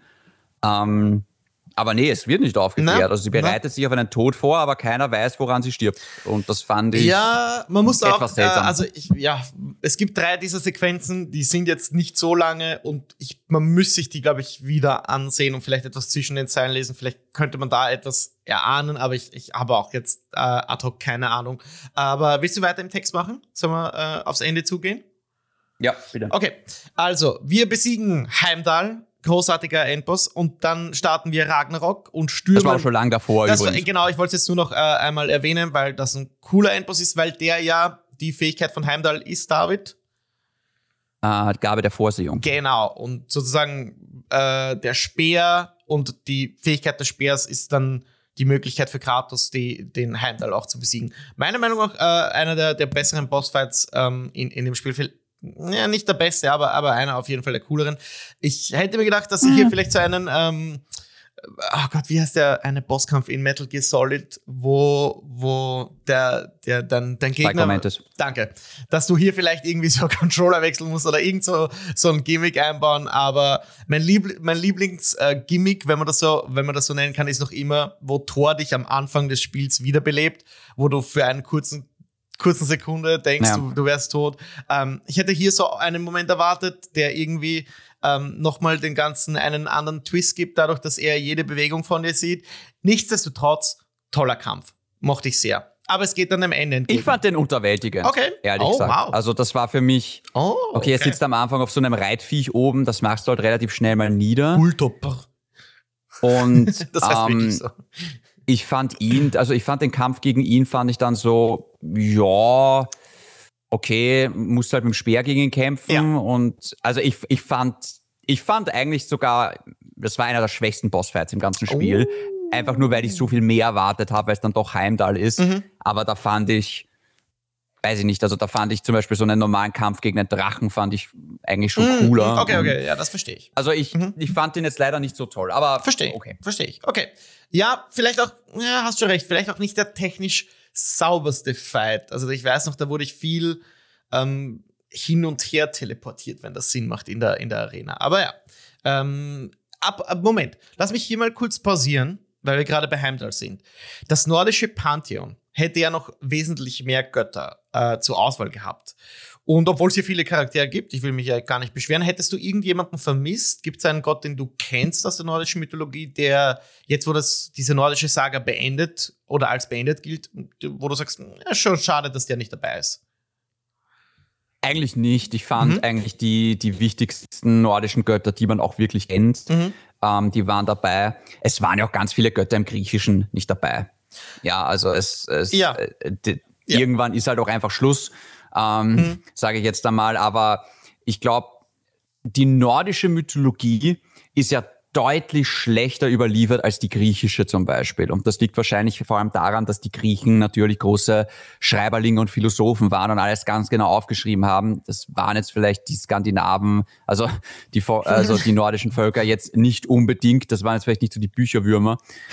ähm, deswegen ist auch nordische Mythologie deutlich ungenauer überliefert mhm. als jetzt zum Beispiel die griechische, wo du wirklich, also von der griechischen Mythologie weißt du alles bis heute. Mhm. Ähm, mhm. und deswegen fand ich es auch okay, dass, ähm, dass, dass da jetzt nicht jeder, jeder Riese und jeder, je, jede, jede kleine Gottheit dabei war. Also mhm. es waren die großen Asen, die großen Warnengötter waren dabei mhm. und das passt. Mhm. Okay, ich habe jetzt auch, also nur um das auch noch mal zu sagen, auch keinen wirklich vermisst oder so. Gut, dann kommen wir zum, zum Ende vom, vom Ragnarok, beziehungsweise zum Krieg gegen Asgard. Der, wir kommen zu Ragnarok. Der, zu Ragnarok, genau. Der Ansturm auf die, die, die Mauer und die, die, der Sturz der Mauer. Bleib mal kurz da. Ähm, da passiert viel. Es. Ah, da, das hat mich irgendwie ein bisschen unterwältigt, muss ich sagen. Das ist ein cooles Setting, weil da so viel auf einmal passiert. Aber irgendwie habe ich mir das alles anders vorgestellt. Da, da, die Kämpfe, die dann am Ende kommen, die sind großartig. Aber irgendwie fehlte mir hier diese Epicness von, ich erinnere gerne an den Anfang von God of War 3, wo Kratos auf den Schultern von Titanen den Olymper klimmt. Sowas hätte ich irgendwie erwartet. Das hier war eher mehr grounded und, und das gilt für ganz Ragnarok. Ich hätte hier etwas ich will, das klingt, als ob ich mich beschweren würde, aber etwas von dieser Epicness, äh, Epicness erwartet, die, die man so aus der Serie kennt. Irgendwie dieses eben, dieses Gefühl auf den Schultern von Titanen irgendwie auf einen Berg gehievt zu werden. Da, das, das hat mir etwas gefehlt. Du weißt, was ich meine? Hast du das auch vermisst? Es ist lustig, dass du das sagst. Ich habe mir nämlich ein Wort aufgeschrieben, ähm, das, was ich noch ansprechen wollte, und das ist Spektakel. Ah. Und mhm. äh, tatsächlich, ich habe wieder angefangen, God of War 3 zu spielen vor, vor zwei Tagen, um, um, um mir das nochmal in Erinnerung zu rufen, wie weit die Serie gekommen ist. Mhm. Aber auch, was sie halt zurückgelassen hat. Und ich glaube tatsächlich, dass sie dieses extreme Spektakel, ja, also dieser Bossfight gegen Poseidon, gegen Kronos, genau, ähm, ja. und, und, äh, der Koloss von Rhodos, die, also diese, diese übertriebenen Bossfights, ähm, die haben sie tatsächlich in der griechischen Mythologie gelassen. Also ich glaube, was noch am ehesten rankommt, ist wahrscheinlich echt der Kampf gegen Fenrir, also gegen, Entschuldigung, gegen Gam. Mhm, ähm, genau.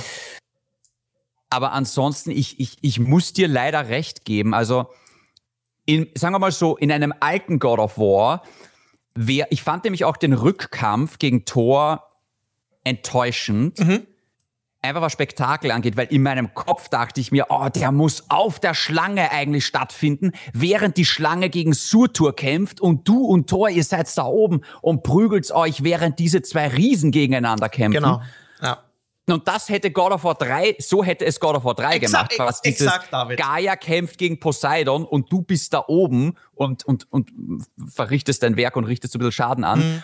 Und ich fand auch gerade die Implementation der, also die, die Wiederverwendung der Weltenschlange fand ich enttäuschend, weil du siehst ja. sie nur im Hintergrund. Ja. Thor fliegt ein bisschen herum, dann auf einmal wusch und er schlagt sie offenbar in der, Zwei in der Zeit zurück, wo ich mir dachte, äh, okay, klar. Ähm, wobei, hast du das mitbekommen, dass die Schlange, der du die Seele gibst, dass die dann zur Weltenschlange wird? In Jotunheim? Ja, also ja, ja, das ja. Das wird dann die, jo die Weltenschlange. Das dachte ich mir schon. Ja, ja, ja. Das, das fand ich cool. Weil, und da sind wir dann auch wieder beim Thema, dass das ein Kind ist von Atreus. Da sind wir dann ja. auch wieder dabei. Ja. Und ich bin mir nicht hundertprozentig sicher, in dem Moment, wo Zeitreisen im Spiel sind, wird es immer kompliziert. Mhm. Das war auch schon bei Avengers Endgame, wo ich mir dann gedacht mhm. habe, äh, okay, mhm. weil du machst einfach so viele Tore für Logiklöcher auf, im Sinne von, ah, okay, wenn das möglich ist, warum macht sie dann nicht das? Oder warum, mhm. aber wurscht, egal. Also, Ey, das Spiel geht so, ja auch die, nicht so drauf ein, auf diese Zeitmechanik. Nee, aber es ist, es ist nicht ein netter so, Wink an, an eben die Mythologie, wie du sagst, dass ja, Atreus tatsächlich in dem Moment hat, ja, die, die Weltenschlange erschafft oder ja, auf die Welt bringt, sag mal so. Ja, aber so ganz checken wir, glaube ich, nicht, warum er sie da jetzt auf die Welt bringt, während er sie check, eigentlich glaub, schon fett und groß nicht. in Midgard liegt. ja, er checkt selber nicht, aber das ist halt so, da kann man jetzt sagen, boah, das ist genial oder ja, genial, ja. aber niemand versteht es wirklich, wie es jetzt funktioniert. Aber mhm, egal. Mhm, mhm. Ähm, wie gesagt, ja, ich, tatsächlich, das Spektakel fehlt so ein bisschen. Jetzt könnte man natürlich fragen, warum ist das so? War es einfach prinzipiell der Versuch von God of War, das Ganze mehr zu grounden und glaubwürdiger zu machen. Ich denke, das ist ein bisschen ein, schwaches Argument, weil ich mir halt denke, hey, es ist immer noch Fantasy. Ja, also äh, ich, ich, ich weiß nicht, ich, ich muss einfach davon ausgehen, dass es diese Ideen sicher irgendwo mal gab, aber dass dann vielleicht einfach die Umsetzung sich die Entwickler gedacht haben, hey, sorry, aber dann ist das noch drei Jahre in Entwicklung, weißt du? Und mhm. ich habe auch irgendwie schon gedacht, wie du auf diesem Seepferdchen zu den Seepferdchen zu den Nornen runterreist. Ja. Ähm, ich habe fast schon damit gerechnet, dass jetzt irgendein fetter Tentakel kommt und auf einmal, weil sie irgendein Riesenkraken oder irgendwas, mhm, mhm, weil ja auch der Kraken in der nordischen Mythologie ein sehr bekanntes Fabelwesen mhm, ist, sage ich jetzt einmal. Ja. Mhm. Und ich dachte mir, what? Kein einziger Kraken im Spiel. und wie gesagt, das alte God of War hätte das gemacht. Es gab in God of War Ascension diesen unfassbar geilen Bossfight gegen diesen Furien-Kraken. Oh Gott, ja.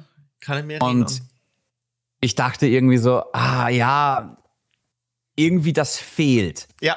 Aber Speziell das ist Moment. halt auch einfach nicht mehr God of War. Ja. Und ich muss trotzdem sagen, alles, was da im Hintergrund passiert ist, das war trotzdem saugeil. Ich hätte mir, ich fand nur den ersten Fight gegen Thor deutlich cooler als den zweiten, weil der zweite Fight, der geht nicht lange.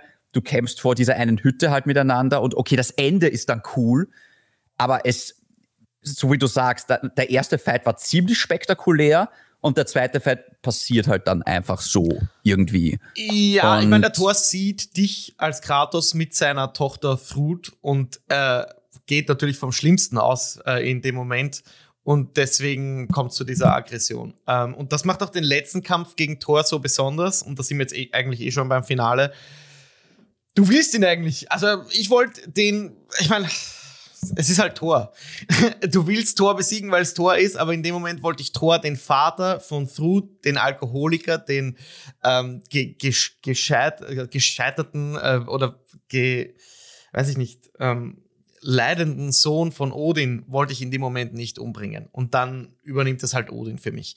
Und der Kampf gegen Odin, der war intensiv. Aber auch hier ähm, äh, muss ich sagen, das war einer der, der ja, cooleren Bossfights, einfach mit vielen verschiedenen Phasen. Ähm, das endet dann auch mit der Story unten in diesem Riss. Ich nehme das jetzt vorweg, dass Atreus die Maske nutzt, um diesen Riss zu zerstören, dass diese ja, diese Antworten niemand bekommt äh, und äh, Odin am Ende natürlich stirbt. Man kann noch sagen, dass Freya hier, das hast du vorher angesprochen, David, die Chance bekommt von Kratos, der ihr nicht den, wie hast du das formuliert, äh, nicht die, die, die Möglichkeit äh, nimmt, über Leben und Tod zu entscheiden in dem Moment. Ja. Genau, ja. Und, und, und sie hat quasi den Odin an, an der Gurgel mit irgendeinem Zauber und dann am Ende erledigen sie ihn also coole Fights, wie gesagt, am Ende fehlt mir eigentlich nur noch der Spektakel. Ich mag, wie die Geschichte ausgeht. Von da an, ähm, ja, lernt der Kratos auch sein, sein Schicksal, dass er beschließt, diese Welt wieder aufzubauen. Ich, ich nehme das jetzt auch schon vorweg. Äh, und, und Atreus, ja, ver, verlässt ihn dann mehr oder weniger und, und geht auf die Reise nach den, nach den Giants. Und Kratos und Freya bleiben zurück, um Midgards und die Nine Realms wieder aufzubauen. Habe ich das richtig formuliert, David? Äh, ja, ja okay. genau. Also Atreus hat halt mit äh, hat halt diese diese andere Aufgabe, sage ich jetzt einmal, eben das das ist er halt den den Giant schuldig sozusagen. Der hat auch noch einen ganzen Beutel voller Murmeln. Also äh, mit denen muss er ja auch noch irgendwas machen. Ja.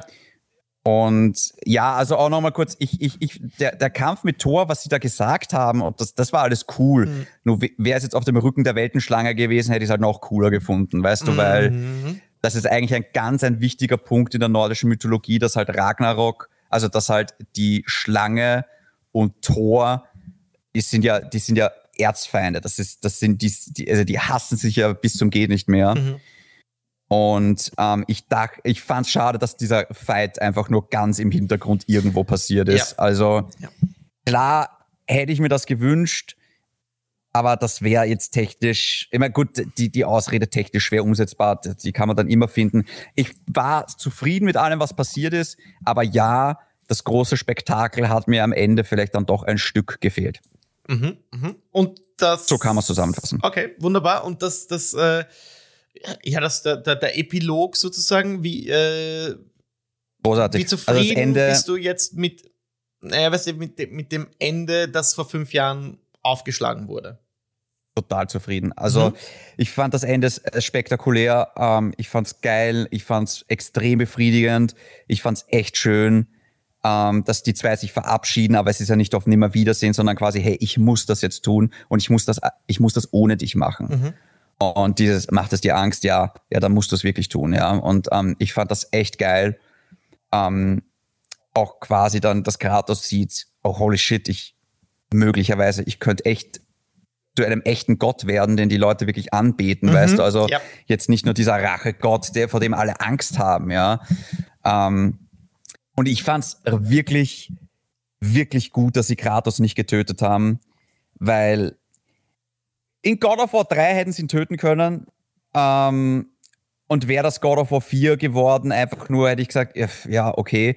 Aber nach all den die Character Arc, die der Charakter jetzt in den letzten zehn Jahren hatte, das einfach so wegzuschmeißen, unter Anführungszeichen, wäre krass gewesen. Mhm. Ich glaube auch einfach, dass die Leute echt unzufrieden damit wären, mit Atreus weiterzuspielen, weil Atreus zu spielen war cool, aber es war nicht so cool wie Kratos zu spielen, weil ja. er hatte halt nur diese eine Waffe. Ja. Und äh, ja, okay, die, diese, wie Ingrid, ist das Schwert? Ingrid. Ingrid ist cool, aber ist jetzt auch nur ein Begleiter im Endeffekt. Ja. Ähm, und kein besonders, also jetzt nicht der beste Begleiter.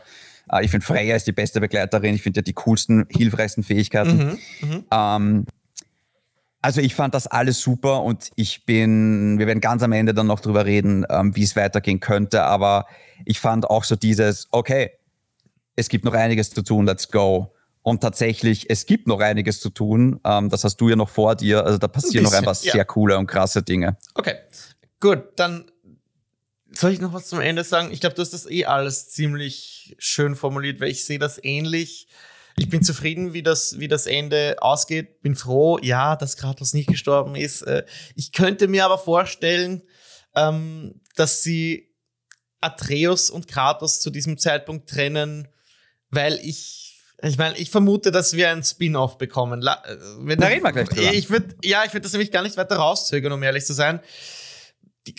Ich kann mir das gut vorstellen, dass wir da irgendwie, ich weiß nicht wann, aber ein, ein Spin-off bekommen, äh, nicht einen eigenständigen Teil, sondern vielleicht irgendwie was Kleineres im, im Sinne eines ähm, Lost Legacy oder, oder eines Last Lights oder wie die alle heißen. Also etwas Kleines, wo man nur mit Atreus unterwegs ist, vielleicht mit Angerboda und einem Side-Character, aber sie haben jetzt dieses System, ähm, mit dem ja, man eigentlich auch Spaß hat. Klar, es kommt nicht an, an den Kratos und die Chaosklingen ran, aber du hast eh das super formuliert. Das ist vielleicht das Nonplusultra im Videospielsegment. Und wenn man dann halt ein paar Stufen drunter ist, äh, ist es auch okay und kann so auch ein Spiel realisieren. Ich denke aber, dass die, der Grund, warum er weggeht, Grund genug ist, äh, auch für den Spieler dem Ganzen eine Chance zu geben und das auch spannend sein kann, mit, mit Loki oder Atreus, ähm, wie auch immer, dann die Giants zu suchen und vielleicht noch mehr von, von den Realms sieht. Ähm, aber sag mal du,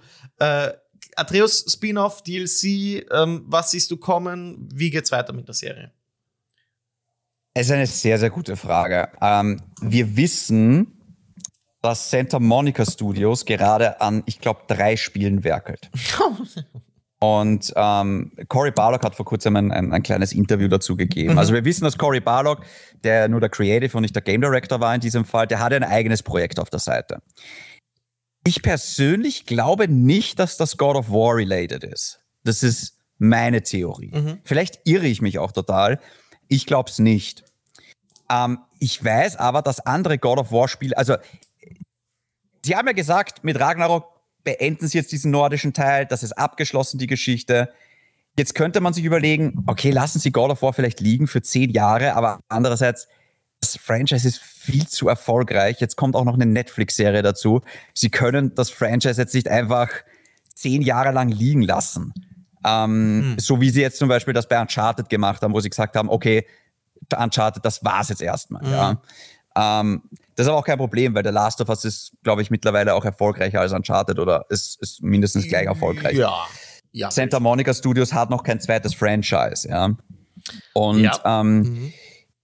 Ich glaube folgendes. Ich glaube, es ist absolut möglich, dass wir so ein Miles Morales Spider-Man äh, mhm, God of War mäßig bekommen, ja. Mhm. Mhm. Ähm, ein kleineres God of War, wo du einerseits äh, Fruit spielst und andererseits Atreus. Weil wir wissen das ja jetzt, dass Fruit mhm. Mjölnir hat. Und nachdem Fruit jetzt Mjölnir hat, ist es dann wahrscheinlich doch die Möglichkeit, ah, ja. ähm, doch noch mit Mjölnir zu spielen. Hm. Und ich gehe ziemlich davon aus, weil wenn du dir die Attacken von Thor anschaust, auch wenn er dein Begleiter ist, der hat, also dieser Hammer hat ja Mechaniken. Also der, der hinterlässt irgend, also das, das wäre eigentlich so aufgelegt, dass du diese Mechaniken auch als Spieler verwendest. Mhm. Und ich kann mir echt gut vorstellen, dass du vielleicht Fruit und Atreus dann spielst. Mm. In, in dem DLC quasi. Vielleicht müssen die auch gemeinsam irgendwas machen. Ähm, David, ich liebe diese Idee. Super. Ja, ich, ich weiß noch nicht, ob ich diese Idee liebe, aber ich könnte mir vorstellen, dass es in die Richtung geht. Was sie aber auf jeden Fall machen müssen, ist das Gameplay mit Atreus noch auszubauen, weil für jetzt ist es okay, aber was meiner Meinung nach gar nicht geht, ist das, was du gerade gesagt hast. Okay, das ist ein paar Klassen schlecht, aber wir machen es trotzdem. Es reicht schon so. Weil dann wird jeder enttäuscht sein von diesem Spiel. Mhm. Das würde dann der Marke Schaden zufügen. Mhm. Und nee, du kannst nicht einfach sagen, okay, es ist nicht so geil wie God of War, ja, aber es passt schon so. Mhm.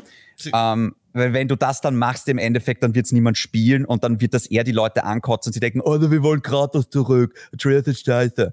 Deswegen, du musst es, du Sehr musst schön. es, wenn, eben auch auf genau diesem Niveau halten. Und vielleicht braucht auch Atreus neue Waffen, dass du da mehr Abwechslung drinnen hast. Vielleicht braucht er neue Fähigkeiten. Wir wissen ja jetzt, er kann sich auch in einen Bär verwandeln. Du hast ihn ja ganz kurz gespielt als Bär. Ja. Vielleicht könnten sie diese Form ein bisschen mehr ausbauen. Vielleicht bekommt er sogar noch mehr Animorphs-Fähigkeiten dazu, dass er sich vielleicht auch in andere Tiere verwandeln kann und dass das seine Mechanik wird. Das fände ich sehr cool. Ja, also mhm. vielleicht hat er eine Schlangenform, vielleicht hat er eine Adlerform. Weißt du, was ich meine? Also Absolut. Also, das, da, da kann man viel draus machen, ja. Mhm. Ähm, und natürlich, wenn Fruit dann Mjölnir hat, das ist eine Waffe, die will jeder spielen. Also mhm. das wäre dann quasi so, hey, okay, ihr habt jetzt nicht den Ragnarok gespielt, aber jetzt ist sie spielbar. Ähm, ich kann mir das sehr, sehr gut vorstellen. Ich bin mir aber auch schon ziemlich sicher, dass bald einmal an dem nächsten großen God of War gewerkelt wird und da spielst du dann wieder Kratos. Damn! Und oh, wow. Wo das dann hingeht, ob sie es wirklich machen mit der ägyptischen Mythologie, das kann ich dir nicht sagen. Mhm. Man muss dann auch ein bisschen aufpassen, dass es nicht zu lächerlich wird im Sinne von, okay, jetzt waren wir in Griechenland, okay, jetzt waren wir in Skandinavien, okay, jetzt sind wir in Ägypten. Weißt du, ja. dass du ja, ja. einfach irgendwie, dass es dann nicht zu lächerlich wird, weil eigentlich die ganzen Charaktere, weil was passiert da mit Freya und mit Atreus? Kommen die dann einfach alle mit nach Ägypten? So, hallo, Klimawandel. Ähm, also, äh, das, äh, das, äh, man muss dann echt ein bisschen aufpassen, dass es dann noch glaubhaft wird, diese Reise nach Ägypten. Warum gehen sie jetzt nach Ägypten? Ich persönlich fände es trotzdem saugeil, weil mit Kratos eine Pyramide zu sehen oder diese Wüstenlandschaft, vielleicht Alexandria, die Unterwelt mit Osiris, ähm, Ra und, und, und Re und Pav und wie sie nicht alle heißen, Seth vielleicht. Und also das ist schon sehr, sehr geil, den Nil zu sehen, vielleicht gegen die Sphinx zu kämpfen. Also ja da ist natürlich ganz, ganz viel Potenzial da. Mhm. Aber vielleicht ist es auch zu aufgelegt und deswegen machen sie es nicht, weil viele haben das vergessen. Ähm, bevor die nordische Mythologie überhaupt geplant war, wollten sie ja nach Ägypten gehen. Also das war auch der erste Gedanke von Cory Barlog und sie haben es dann verworfen. Hey, es gibt also, äh, diesen God of War Comic und ich, wenn das stimmt, ich bin mir nicht sicher, weil ich konnte mich doch nicht selbst davon überzeugen, aber angeblich verbindet der den äh, die Originaltrilogie mit der neuen nordischen Mythologie. Und in der Zeit zwischen äh, Griechenland und dem Norden war Kratos scheinbar schon mal in Ägypten in der Zwischenzeit und ist dann in den Norden gereist. Oder ich wurde von dort aus in den Norden geholt, glaube ich. So, so geht die Story. Okay. Aber ich, man muss sich da wirklich ähm, mal hinsetzen und diesen Comic checken. Der soll relativ brutal sein, aber auch relativ gut sein und vielleicht ein paar Wissenslücken schließen. Ich fand die Idee jetzt sehr gut, die du hattest mit ähm, diesem Atreus-Spiel-Off, äh, mit, mit Thrud und, und vielleicht Angro Boda, die ja auch noch als, als Charakter hinzukommt mit coolen Fähigkeiten. Ähm, und dann entsteht ja. vielleicht, weiß ich nicht, ein, ein Liebesdreieck. Ich meine, das hat sich eh schon so angebahnt, ein bisschen hier in diesem Teil. Die Frage, die mich jetzt wirklich interessiert, David, äh, beziehungsweise deine Antwort, darauf, deine Antwort darauf ist, kann dieses Spin-off, DLC, whatever, kann das den Namen God of War tragen? Oder muss da ein neuer uh, Name? Muss, der, muss, muss das Ding Loki heißen? Nee, nee. God of War ist das Franchise, also. Mhm. Nee, also ich, ich, ich, ich denke, das, das passt schon so. Okay. okay weil also ich, ich, ich glaube nicht, dass du da jetzt den Namen vom Franchise ändern müsstest, weil das wäre ja. das wäre blöd. Das, das ist viel zu bekannt.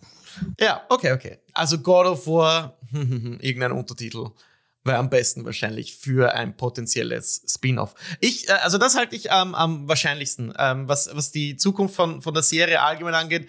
Ich glaube, du siehst das schon richtig, dass die mal für zehn Jahre jetzt liegen bleibt. Das ist neue Projekt von äh, Cory Barlog wird realisiert. Na, das glaube ich nicht, dass es zehn Jahre dauert. Wirklich nicht? Okay. Nee, ich weil noch einmal, die bauen ja jetzt gerade was auf, auch mit der Netflix-Serie. Ja. Und sie können jetzt nicht sagen, oh, das ist die Netflix-Serie, aber jetzt gibt es zehn Jahre lang kein Spiel dazu. Mhm.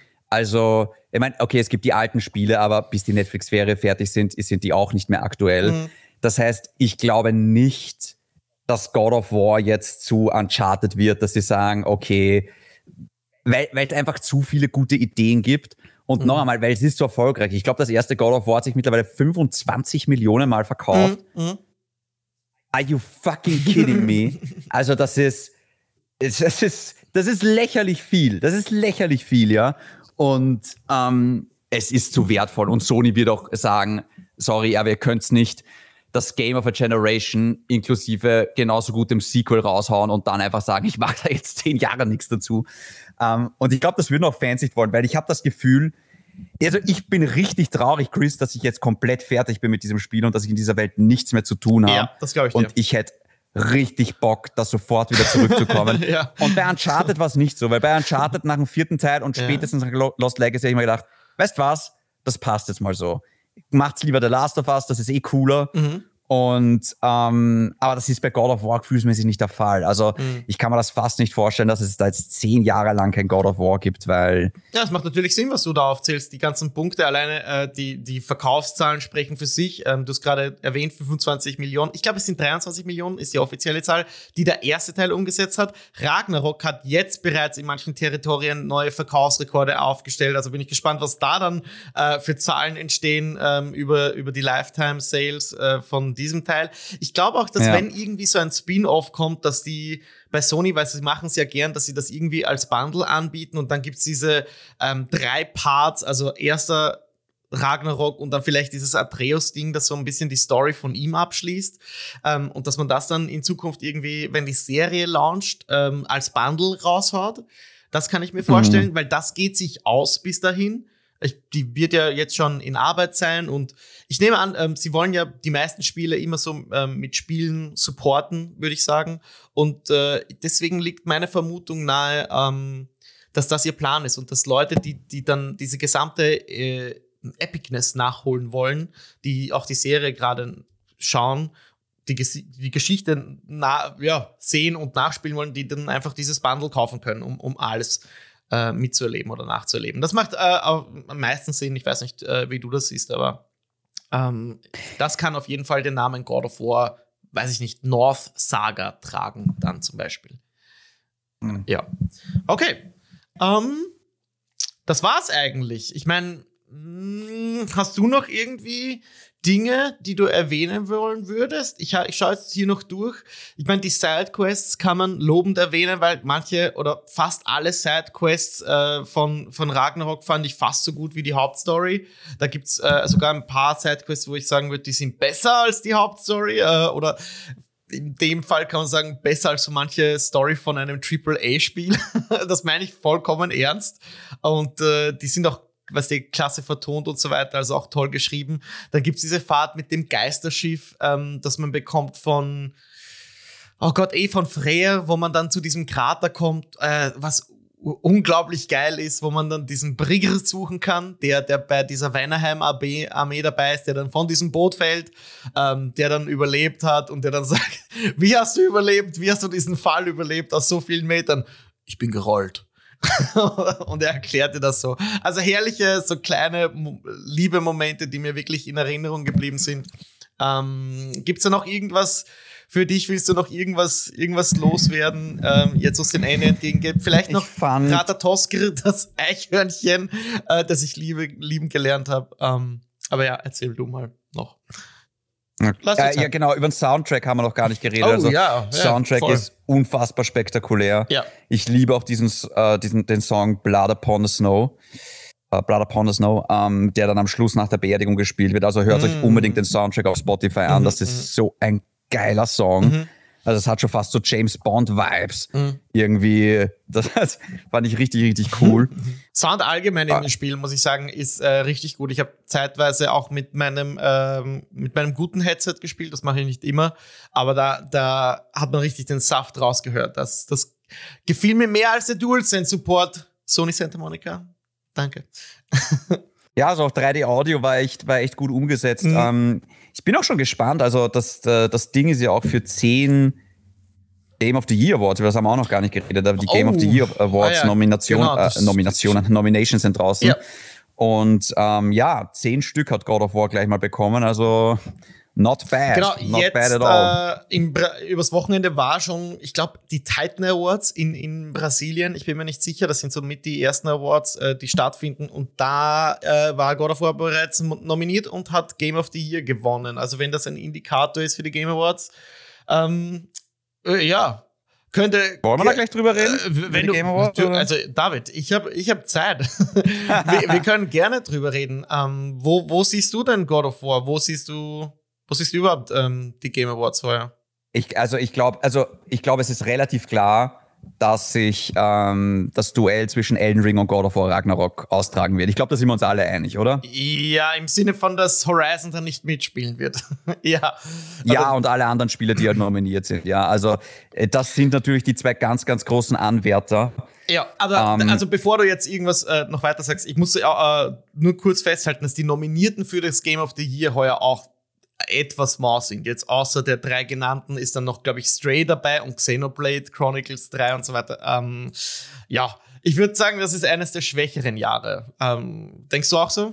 Wie war wie war's letztes Jahr? Was hat letztes Jahr gewonnen? Uh, It Takes Two. Ja, okay, weil vielleicht war das auch. Ja, okay, das war auch ein schlechtes Letztes Jahr, Jahr war nämlich richtig äh, Arsch. also, wenn ich das mal so sagen darf. Ja, also das letzte Gaming-Jahr. Darfst du. Ähm, da war es ja. für mich, war es ja Ratchet okay. Clank Rift Apart. Ich nehme zurück. Aber Dieses Jahr ist stärker als letztes Jahr, aber die Nominierten überzeugen mich heuer auch nicht durch die Bank. Also, naja. wie gesagt, ähm, naja. ich glaube, es wird eng, weil ich glaube, man darf echt nicht vergessen, wie unfassbar stark und positiv Elden Ring damals empfangen wurde. Mhm. Und ich könnte mir tatsächlich vorstellen, dass Elden Ring das Rennen macht insgesamt. Kann ich durchaus verstehen. Ich, ich, ähm, lass mich dich so fragen. Wen würdest du das, äh, wen würdest du den Award jetzt geben zum aktuellen Stand? God of War. Okay. Ich bin mir nämlich nicht so sicher. Ich, ich fühle im Herzen ähm, nicht dieses 100%ige Fulfillment. Wie gesagt, das gibt's eigentlich nicht. Das perfekte Spiel, dieses perfekte Erlebnis. Aber mir hat etwas minimal gefehlt bei, bei Ragnarok. Und ähm, Elden Ring hat mir vielleicht genau das gegeben, dieses immer wieder überrascht zu werden, immer, eh, keine Ahnung, immer wieder die Welt weiter wachsen zu sehen und das, äh, also dann, also über freie Entscheidungen äh, verfügen zu können über was ich mache und wohin ich gehe. Das war einfach in God of War nicht so. Das will, es ist halt auch schwer, diese beiden Spiele zu vergleichen, weil sie ein bisschen fundamental da unterschiedlich sind. Aber es geht nun mal darum, ähm, was ich besser finde. Und im Moment suche ich noch in meinem Herzen nach der richtigen Antwort. Aber ich bin fast fast, fast, fast geneigt, ähm, im Moment noch es Elden Ring zu geben. Aber ich muss noch weiter drüber nachdenken. Also bitte das nicht als finales Urteil werten.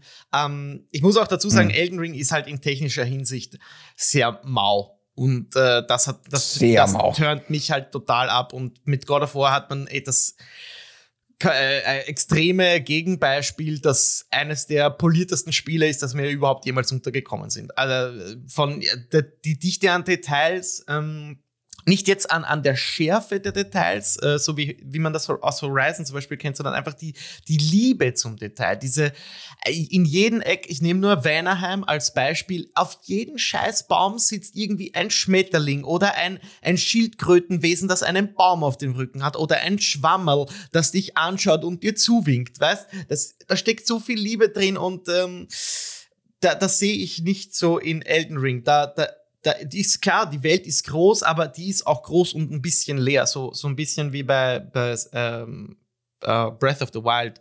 Das ist äh, klar, ja. da, da, da ist dieses gleiche immersive Gefühl da, dieses gleiche, oh wow, die wächst immer weiter, die Welt, und ich werde immer wieder überrascht und mir wird nichts gesagt, wo ist was. Und ähm, das ist ein, äh, eine was, das ist einfach etwas, was ich auch will und suche in Spielen, dieses nicht an der Hand genommen werden. Übrigens, vielleicht können wir darüber noch reden. Das ist etwas, was God of War macht, dass dir die, die, die, die Begleiter ständig sagen, was du zu tun hast in den Rätseln. Und das äh, habe ich jetzt schon öfter auch rausgehört, dass viele Leute, weil man es nicht ausschalten kann, ähm, das nicht so begrüßen, dass die, die jetzt sofort sagen, wie ein Rätsel zu lösen ist oder dich die ganze Zeit anschreien im Kampf, oh, es kommt, äh, weiß ich nicht, äh, Schüsse von rechts oder keine Ahnung. Ähm, aber hast du das äh, nervig gesehen? War das irgendwie was, das dir sauer aufgestoßen ist?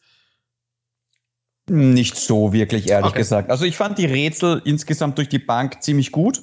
Ja. Ähm, ich fand die auch gut, weil ich, ich höre da sehr viel Negativität raus bei anderen. Und ich denke mir so, das ist doch normal für die Serie. Ich meine, ja, ist schon klar, dass es ein God of War ist und der will hier durchbrausen, aber ich weiß nicht, was ihr erwartet habt. Vor allem nach den letzten Ja. Tagen. Aber ja. Nee, also ich, ich, ich, ich, ich fand's gut. Einfach ja. Okay. Gut, ja. ja. fand ich auch. Also, ähm, schwierig, was, was die, diese Game of the Year Nomination angeht. Ich, ich werde mir da noch zum Jahresende in, äh, zum Jahresende hin genauere Gedanken machen. Wir können es eh nicht entscheiden, ja. Also wir können jetzt genau. eh nicht den genau. Ausschlag geben. Wir können abstimmen, aber wir werden dann schauen. Ich könnte mir nur vorstellen, einfach, dass das Elden Ring dann im Endeffekt gewinnt, weil einfach ähm, ja, weil einfach Elden Ring ein bisschen mehr noch so dieser Publikumsliebling ist, weißt also ja. weil es ist, es ist From Software und es ist nicht so Mainstream und es ist so, weißt es ist so, ja. Ich würde fast also, sagen, es ist Mainstream. Es ist das mainstreamste Spiel, das From jemals gemacht hat und vielleicht kann ja, man deswegen was immer noch nicht Mainstream ähm, ist. hohe Chancen zurechnen. Weil ein Teil ja, aber im Endeffekt entscheidet. machen ja die Leute auch aus, glaube ich, die online mitvoten. Ja, aber einen kleinen Teil. Ja. Und vor allem hat Elden Ring aber auch den Vorteil, dass es Multiplattform ja, ist. Das absolut. heißt, das haben deutlich ja, mehr Leute gespielt. Andererseits, das habe ich mir letztes Jahr auch gedacht, dass Red Dead Redemption sicher gewinnen wird und dann war es oh, ja. Ja, ja. Nur ist God of War Ragnarok jetzt nichts mehr Neues. Man kennt es schon. Elden Ring war was Neues und hat alles so mhm. total überrascht. Ja. Auch Ragnarok hat jetzt die Leute überrascht, vor allem aber was Story angeht und so weiter, wo es hingeht. Das ist halt mein größtes Problem bei Elden Ring. Es erzählt keine Story. Ah ja, da, da sprichst also du natürlich den Das ist mein größtes Problem. Ja. Also du hast Stimmt. da keine Performances, Stimmt. du hast keine Story, du hast keine Charaktere, du hast nichts davon. Ja. Ähm, du hast halt keine, oh mein Gott, mir brennen die Augen, weil das so, weil das so emotional ist. Solche Momente hast du nicht, ja. Es ist ein reines Gameplay-Spiel und God of War ist vor allem ein Story-Spiel. Ja. Ja. Und ähm, da sprichst du was Gutes. Im Endeffekt kommt es dann darauf an, was, was, was dir einfach besser gefällt. Genau, was sucht man in Spielen? Absolut. Ja. Ich weiß halt Elden Ring, ich fand Elden Ring saugeil, nicht falsch verstehen, aber ich merke jetzt schon, dass Elden Ring aus meiner Erinnerung verschwindet. Mhm. Einfach, weil ich mir denke, ja, okay, das war ganz cool, aber ich weiß einfach, dass God of War Ragnarok wieder Momente hatte, die ich wahrscheinlich mein Leben lang mit mir rumtragen werde, ja, ja. weil es mich so abgeholt hat und das hat halt Elden Ring keine Chance. Absolut ja, verständlich. Also, ja, das kann ich ja. total nachvollziehen. Aber ja, wie gesagt, es kommt da immer drauf an, was man in Spielen sucht. Ich, deswegen bin ich so hin und her gerissen. Äh, das eine Spiel macht das besser, das andere das wiederum. Ähm, und die Story ist natürlich ein, ein der heraus, äh, oder da, da, der Nukleus von Ragnarok ist, ist die Story und äh, die, die Charaktere. Und ja, ich werde mich noch entscheiden über die nächsten Wochen, aber ich, ich glaube, aber ehrlich zu sein, glaube ich, dass Ragnarok das machen wird. Ich glaube irgendwie, ähm, die ganzen, die ganzen, wenn ich alle plus addiere, glaube ich, am Ende kommt äh, Ragnarok dabei raus. Äh, weiß nicht, vielleicht ist das auch so ein bisschen, weißt du, was der Recency Bias ist auf Englisch? Ich weiß gar nicht, wie man das auf Deutsch übersetzt, aber wenn etwas kürzlich äh, herausgekommen ist, dann ist das meistens das, was die Leute bevorzugen. Das nennt man Recency Bias. Ähm, ich weiß jetzt wirklich nicht, wie man das auf Deutsch übersetzt, aber vielleicht ähm, eben dadurch, dass Elden Ring früher im Jahr erschienen ist, werden das nicht so viele Leute jetzt im, im Jahresende bedenken. Denkst du, das spielt vielleicht noch eine Rolle? Vor allem in, in, in, der, in der Zeit, in der wir leben, wie sowas, also jetzt gerade auch ähm, im Jahr 2022 geht es immer mehr darum, what have you done for me lately? Bei Spielern vielleicht, bei Kritikern nicht. Okay. Also Okay. Alles klar, nee, verstehe. Das glaube ich nicht. Nee, nicht glaube ich, nicht so krass. Gut. Alles klar. Dann sehen wir, wer das Rennen macht. Am 8. Dezember, glaube ich, sind die Game Awards, also eh schon in zwei, drei Wochen. Da werden wir dann eh eine Session mhm. parat haben. Vielleicht werden wir auch noch vorher das ein oder andere Ratespiel einbauen. Das überlege ich mir noch. Ähm, nächste Woche, David, kehren wir dann wieder zurück mit unserem normalen Format. Äh, da wird vielleicht noch das ein oder andere über God of War äh, Ragnarok erzählt werden, sich ausgetauscht werden. Aber das soll es jetzt mal gewesen sein, würde ich sagen, oder? Ja, ja ich denke auch. Passt. Ja. ja, können wir uns schon auf nächste Woche vorbereiten, denn äh, da gibt es dann zu besprechen einen Hogwarts Legacy Showcase, der in der Zwischenzeit ablief. Control 2 wurde angekündigt und Pentiment hat eine rare 10 von 10 bekommen, also richtig gute Review-Scores und äh, das nehme ich mir dann zu Weihnachten vor. Das und mehr dann ab nächste Woche wieder.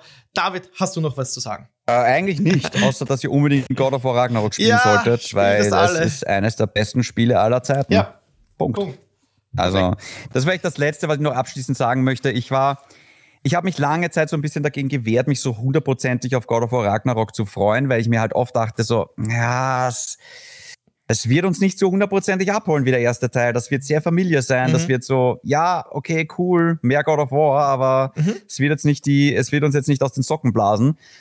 Und ähm, in den ersten vier, fünf Stunden stimmt das auch so. Und dann auf einmal macht das Spiel einfach auf und du denkst dir nur, what the fuck? Und, also, und dann wird es einfach richtig krass. Und ich, ich, ich kann nur sagen, ich bin, den Druck, den die Entwickler hatten, glaube ich, in den letzten fünf Jahren, ich glaube, der war enorm. Mhm.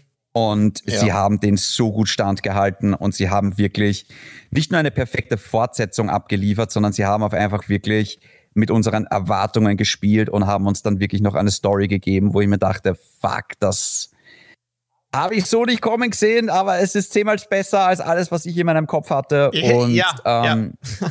wie gesagt, äh, natürlich kann man sagen, ah, ein bisschen mehr Spektakel wäre cool gewesen, ah, und ein bisschen mehr hier und da und, mm, mm, und so. Aber ja, ähm, im Endeffekt, im Endeffekt ist es, ist es deutlich, deutlich besser geworden, als ich dachte. Und es ist, es ist alles, was ich jemals wollte von God of War Ragnarok. Ja, schön gesagt perfektes Ende. Voll.